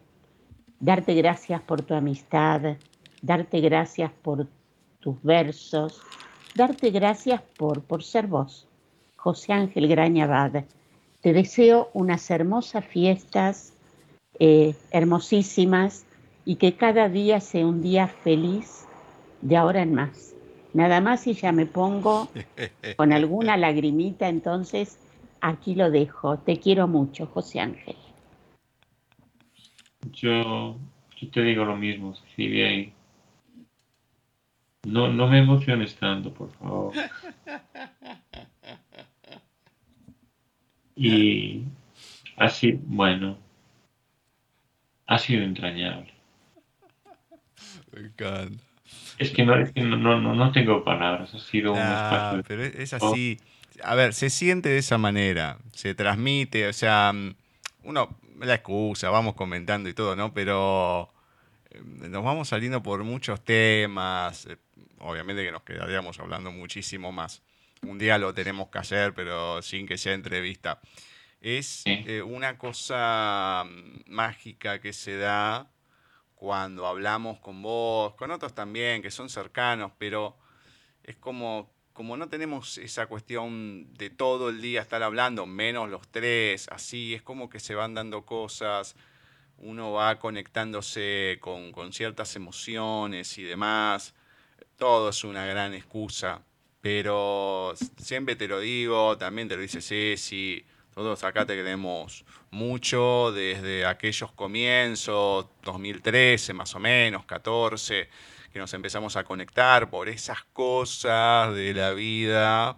Eh, fue pasando mucha agua bajo el puente, cataratas, enormidades de agua fueron pasando, pero es como que seguimos, podemos estar conectados, hablar eh, que las cosas sigan un cierto curso, más allá, que a veces se tuerzan, pero siempre vamos encauzando hacia los sentimientos de las mismas personas.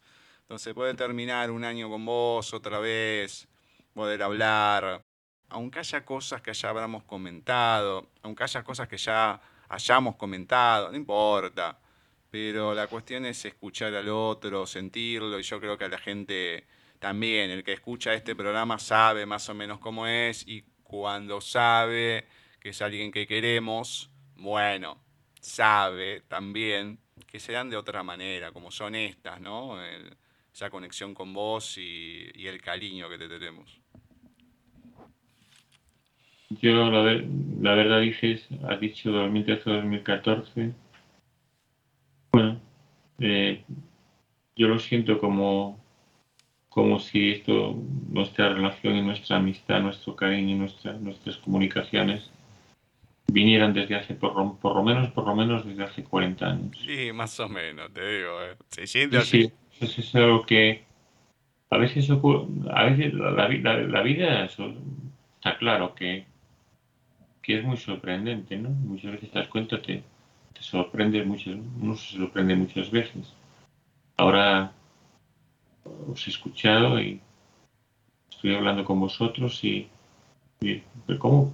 2013. Sería, no sé, sería, seríamos, a lo mejor, esto tuvo que haber ocurrido cuando, cuando éramos, cuando, era que no fuimos todos niños al mismo tiempo, cuando todos éramos niños, cuando, cuando éramos bebés, cuando estábamos en la, entonces tampoco no había guarderías, pero cuando estábamos en la guardería y os estoy infinitamente agradecido. En ningún programa, en ninguna, en ninguna conversación, en ninguna entrevista, he disfrutado tanto como, como en esta.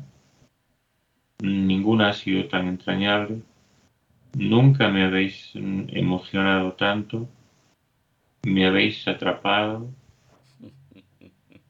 ¿Habéis hecho de mí lo que habéis querido? es peligroso eso. no, no, no, no, bueno, peligroso porque, mm, no sé, ah, después, después de las emociones hay que bajar a tierra, ¿no? no ya lo creo. De, de, la, de la pasión amorosa o del enamoramiento, del erotismo, ¿no? De, dicen, bueno, pues más o menos, dicen los psicólogos, que más o menos que suele durar entre dos años y medio, tres, porque si se sigue en ese estado, sencillamente eh, no se podría sobrevivir eh, o en muy malas condiciones, tanto física como mentalmente. Entonces ahora toca un poco de, después de, de, este, de este momento tan, tan entrañable y tan mágico, de, de volver un poco a tierra y de y, bueno de, eso de, descansar un poco de, este, de este nivel de, de emotividad y de, y de afectividad tan intensa. Bueno, José, descansa. Nosotros también vamos a hacer lo mismo, no solamente por este año, sino en general. Igual vamos a seguir comunicados con las fiestas, todo eso no se va a cortar. Así que muchas, muchas, muchas gracias por el tiempo, la entrevista, por eh, este libro maravilloso de Adiós en 500 páginas, pero sobre todo por tu amistad. Así que gracias, gracias, gracias. Beso grande. Igualmente, os digo exactamente lo mismo. Todo, trato de devolveros todo, todo lo que me habéis dicho. Hasta muy pronto. Hasta muy pronto, José. Hasta pronto, José. Mucha felicidad y mucha salud. Gracias. Finalmente, así ha pasado por la última sección de entrevistas en paisaje literario del 2022, nuestro amigo José Ángel Grañabad con su libro Adiós en 500 páginas. Qué linda entrevista, qué maravilloso es poder cerrar el año con José. Sí, con un amigo, Gus. con un gran amigo de hace muchos años. Eh, apenas empezamos, creo, ¿no? Como paisaje ya empezamos a contactarnos con él. Me parece que del 2013, nosotros empezamos en el 12, fue un desastre ese año por un montón de cuestiones técnicas, pero en el 2013 se empezó a armar un poquito más y ahí 2013, 14, ahí más o menos. Sí, no, no, no, enseguida, enseguida nos empezó a escuchar y ahí ya nos conectamos. Claro. Sí, sí, no, sí, no, no, una maravilla. Realmente me encantó. Los poemas, como siempre, eh, muy pensados, muy, muy, muy fuertes algunos, muy lindos otros. Lindos, me refiero a más frescos, que no suelen, este, no suele escribirlo José Ángel, lo de los chicos, los poemas cortos, pero muy, muy lindo. Bueno, eso en su momento, a lo largo de tantos años, sí hemos leído algunas Sí, cosas, sí, porque hay muchas que las fue escribiendo mientras el programa estaba al aire. Las micropoesías, algunas se ha leído, las grañerías también, las poesías infantiles también las escribió también, mientras sí, nosotros estábamos al aire, entonces algo se iba leyendo, lo que pasa que tener todo junto To- es lo y tenés un pensando. contraste mucho mayor de lo que puede ser una cosa y la otra. que es lo que van a encontrar los lectores de este libro. Exactamente. Una linda mezcla, digamos, porque van Ya a... lo creo. Porque hay de todo. Hay esa cuestión oscura, esa cuestión tierna. Bueno, nosotros encontramos más ternura, o por lo menos de mi parte, porque lo conocemos, es otra Por cosa. supuesto. Y podemos hablar. Además que me encanta, porque no, a mí no me gusta, a mí no me gusta. Pero bueno, ahora como la estás leyendo, me empieza a gustar. Y dale, no sabemos si es un salamero Sí, sí, ¿O sí, o qué? dice la verdad. O a medias. pero una entrevista sentida y además rara porque dos horas Muy que larga, sí se mantenga Ceci en una entrevista es muy raro. Es mucho, mucho. Porque es raro, no, no me dijo Sí, nada. digo, en cualquier momento me va a mandar, bueno, vamos cerrando, que qué sé yo. Nada, digo, uy, ¿qué pasó? Tuve que decir yo en un momento al final. Sí, sí, sí, Pero qué sí. cosa rara, ¿eh? ¿Cómo se te pasó el tiempo? Volando, volando, es verdad. Bueno, Bueno. un abrazote a nuestro querido amigo José. Saben que nos gusta terminar cada año con alguien así, con alguien que querramos. Así que redondo. Veremos ya 2023 qué es lo que pasa en general. Ya les anticipé que vamos a empezar en marzo. Bueno, más concretamente, la idea por lo menos es esa, el 22 de marzo. Ya que cumplimos años el 21, bueno, pasamos tranquilo a nuestro cumpleaños, el de paisaje, y después arrancamos. Veremos qué pasa. Todo se puede modificar. No creo que para menos. Pero No, no, bueno, seguro. veremos qué pasa en esas épocas. Le agradecemos a Rosy Legido por todo el año, aunque pegó algún faltazo.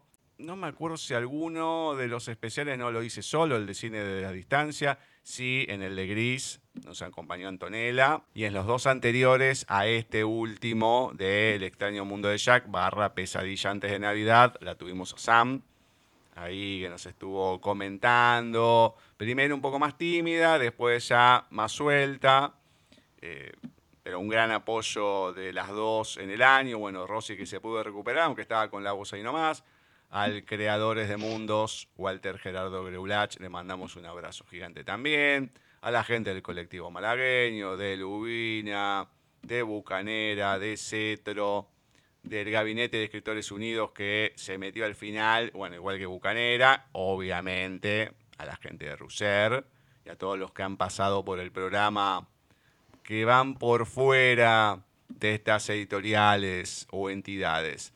Así que le agradecemos a todos, pero más allá de estos agradecimientos, de la gente, bueno, a Flavia, a Vani, a Marce también que la tuvimos al principio del año, eh, gente que alguna vez ha mandado algún audio, como Sofía Valencia que fue entrevistada, o Maribel Proietti, bueno, etcétera, etcétera, Jorge Tarducci también, pero no podemos terminar este último programa.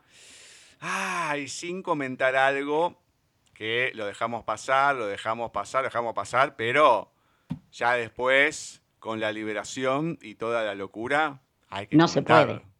Sí, No sí, se sí, puede dejar pasar. Ay, qué alivio después de 36 malditos años.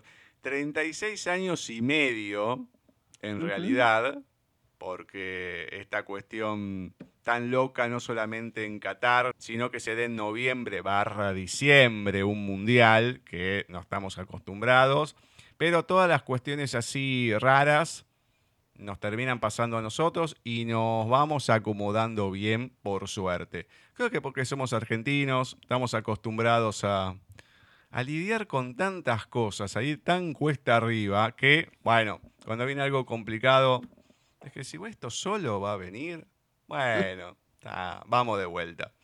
Pero qué alegría, Gus. Sí, una cosa bárbara. Después de tanto sufrimiento, llegó y volvimos a ser campeones mundiales. Qué alegría, qué alivio, por Dios. El último partido fue un parto, más que un parto. Por favor, esos chicos dieron todo, ¿eh? Dieron todo, todo lo de ellos como grupo, como individuos, eh, el técnico. Yo no sé nada de fútbol, sabes muy bien que hasta llegué a ser antifútbol en algún momento, pero realmente me emocioné, lo miré. Eh, el grupo es maravilloso, maravilloso. No dejo de pensarlo.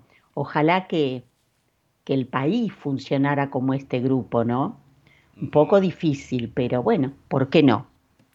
Lo que pasa que me parece que es la primera vez que estaban en sintonía para una misma meta, que no había, sí, que está Messi, el ídolo, todo, pero como que eran todos pares.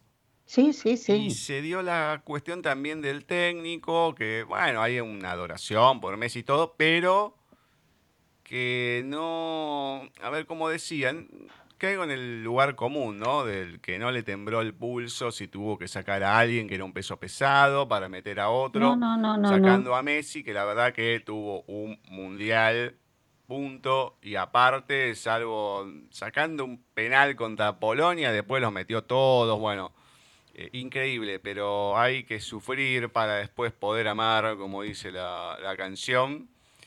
Y, es como que. Ah, una cosa pero muy liberadora, muy, muy. La locura que es como que respiras hondo. No, no, una cosa. Pero a todo el mundo le sorprendía. Es la primera vez que yo veo. Porque a Argentina siempre le pegan y todo, pero no solamente con Argentina.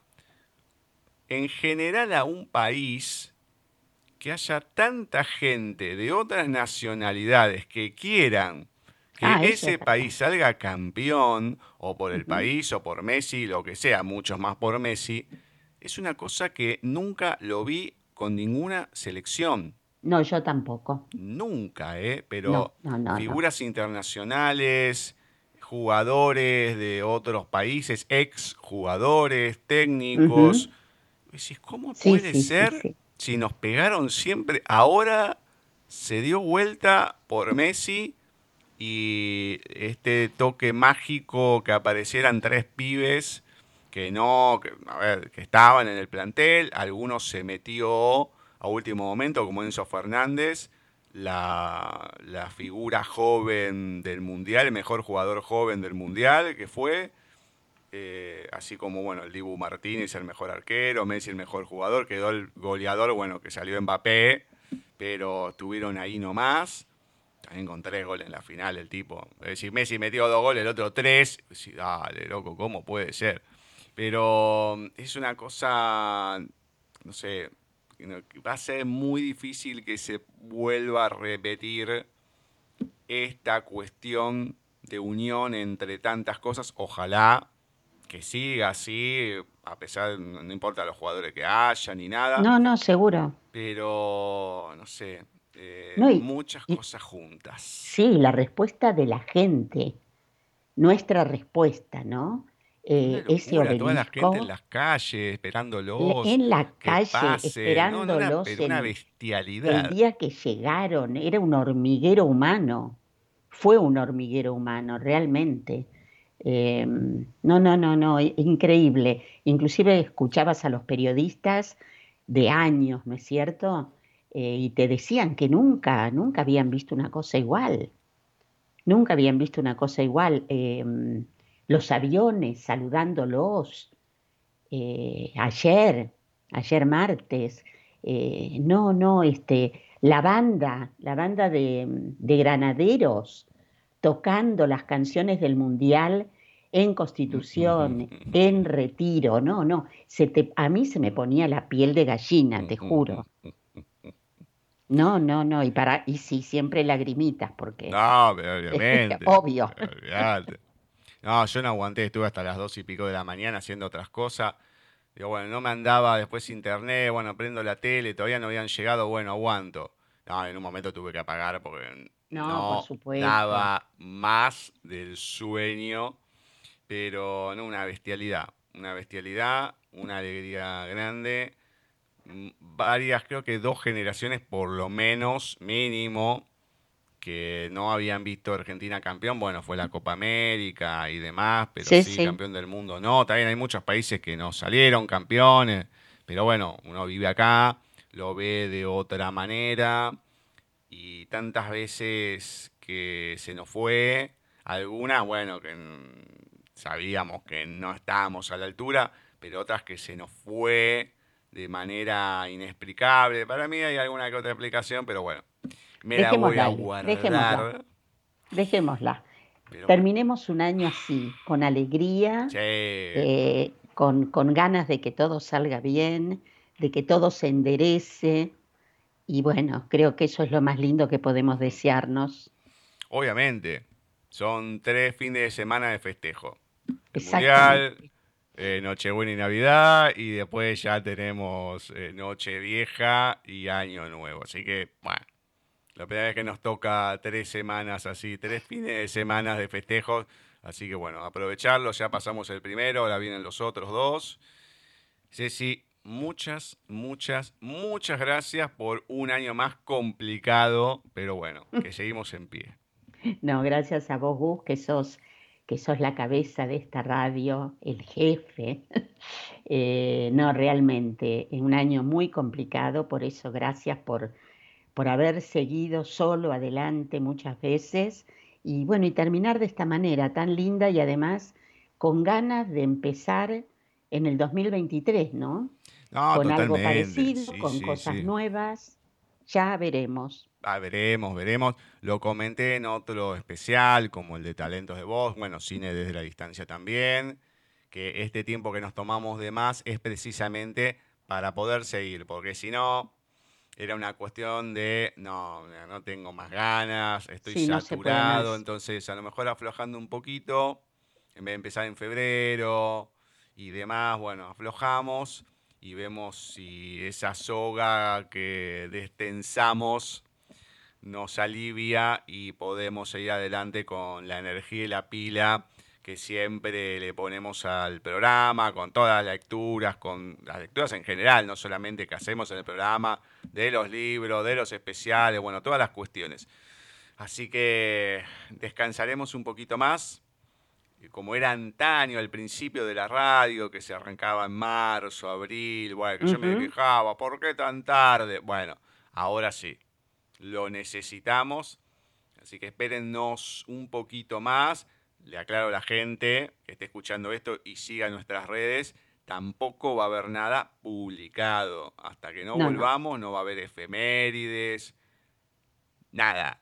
El descanso es total. Sí, sí, alguna cosa uno estará haciendo y todo, sí, pero en redes eso no va a haber nada.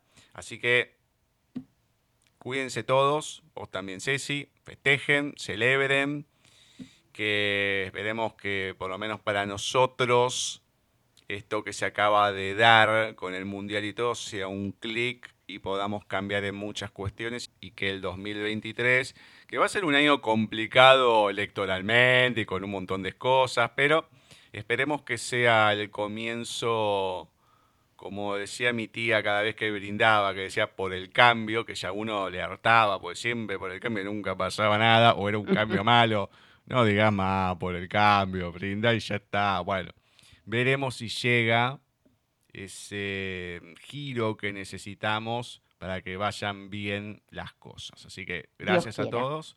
Gracias, Ceci. Beso grande. Nuevamente, beso gigante. Y nos veremos en algún momento, esperemos que en marzo, pero si no, en algún momento del 2023 con más paisaje literario.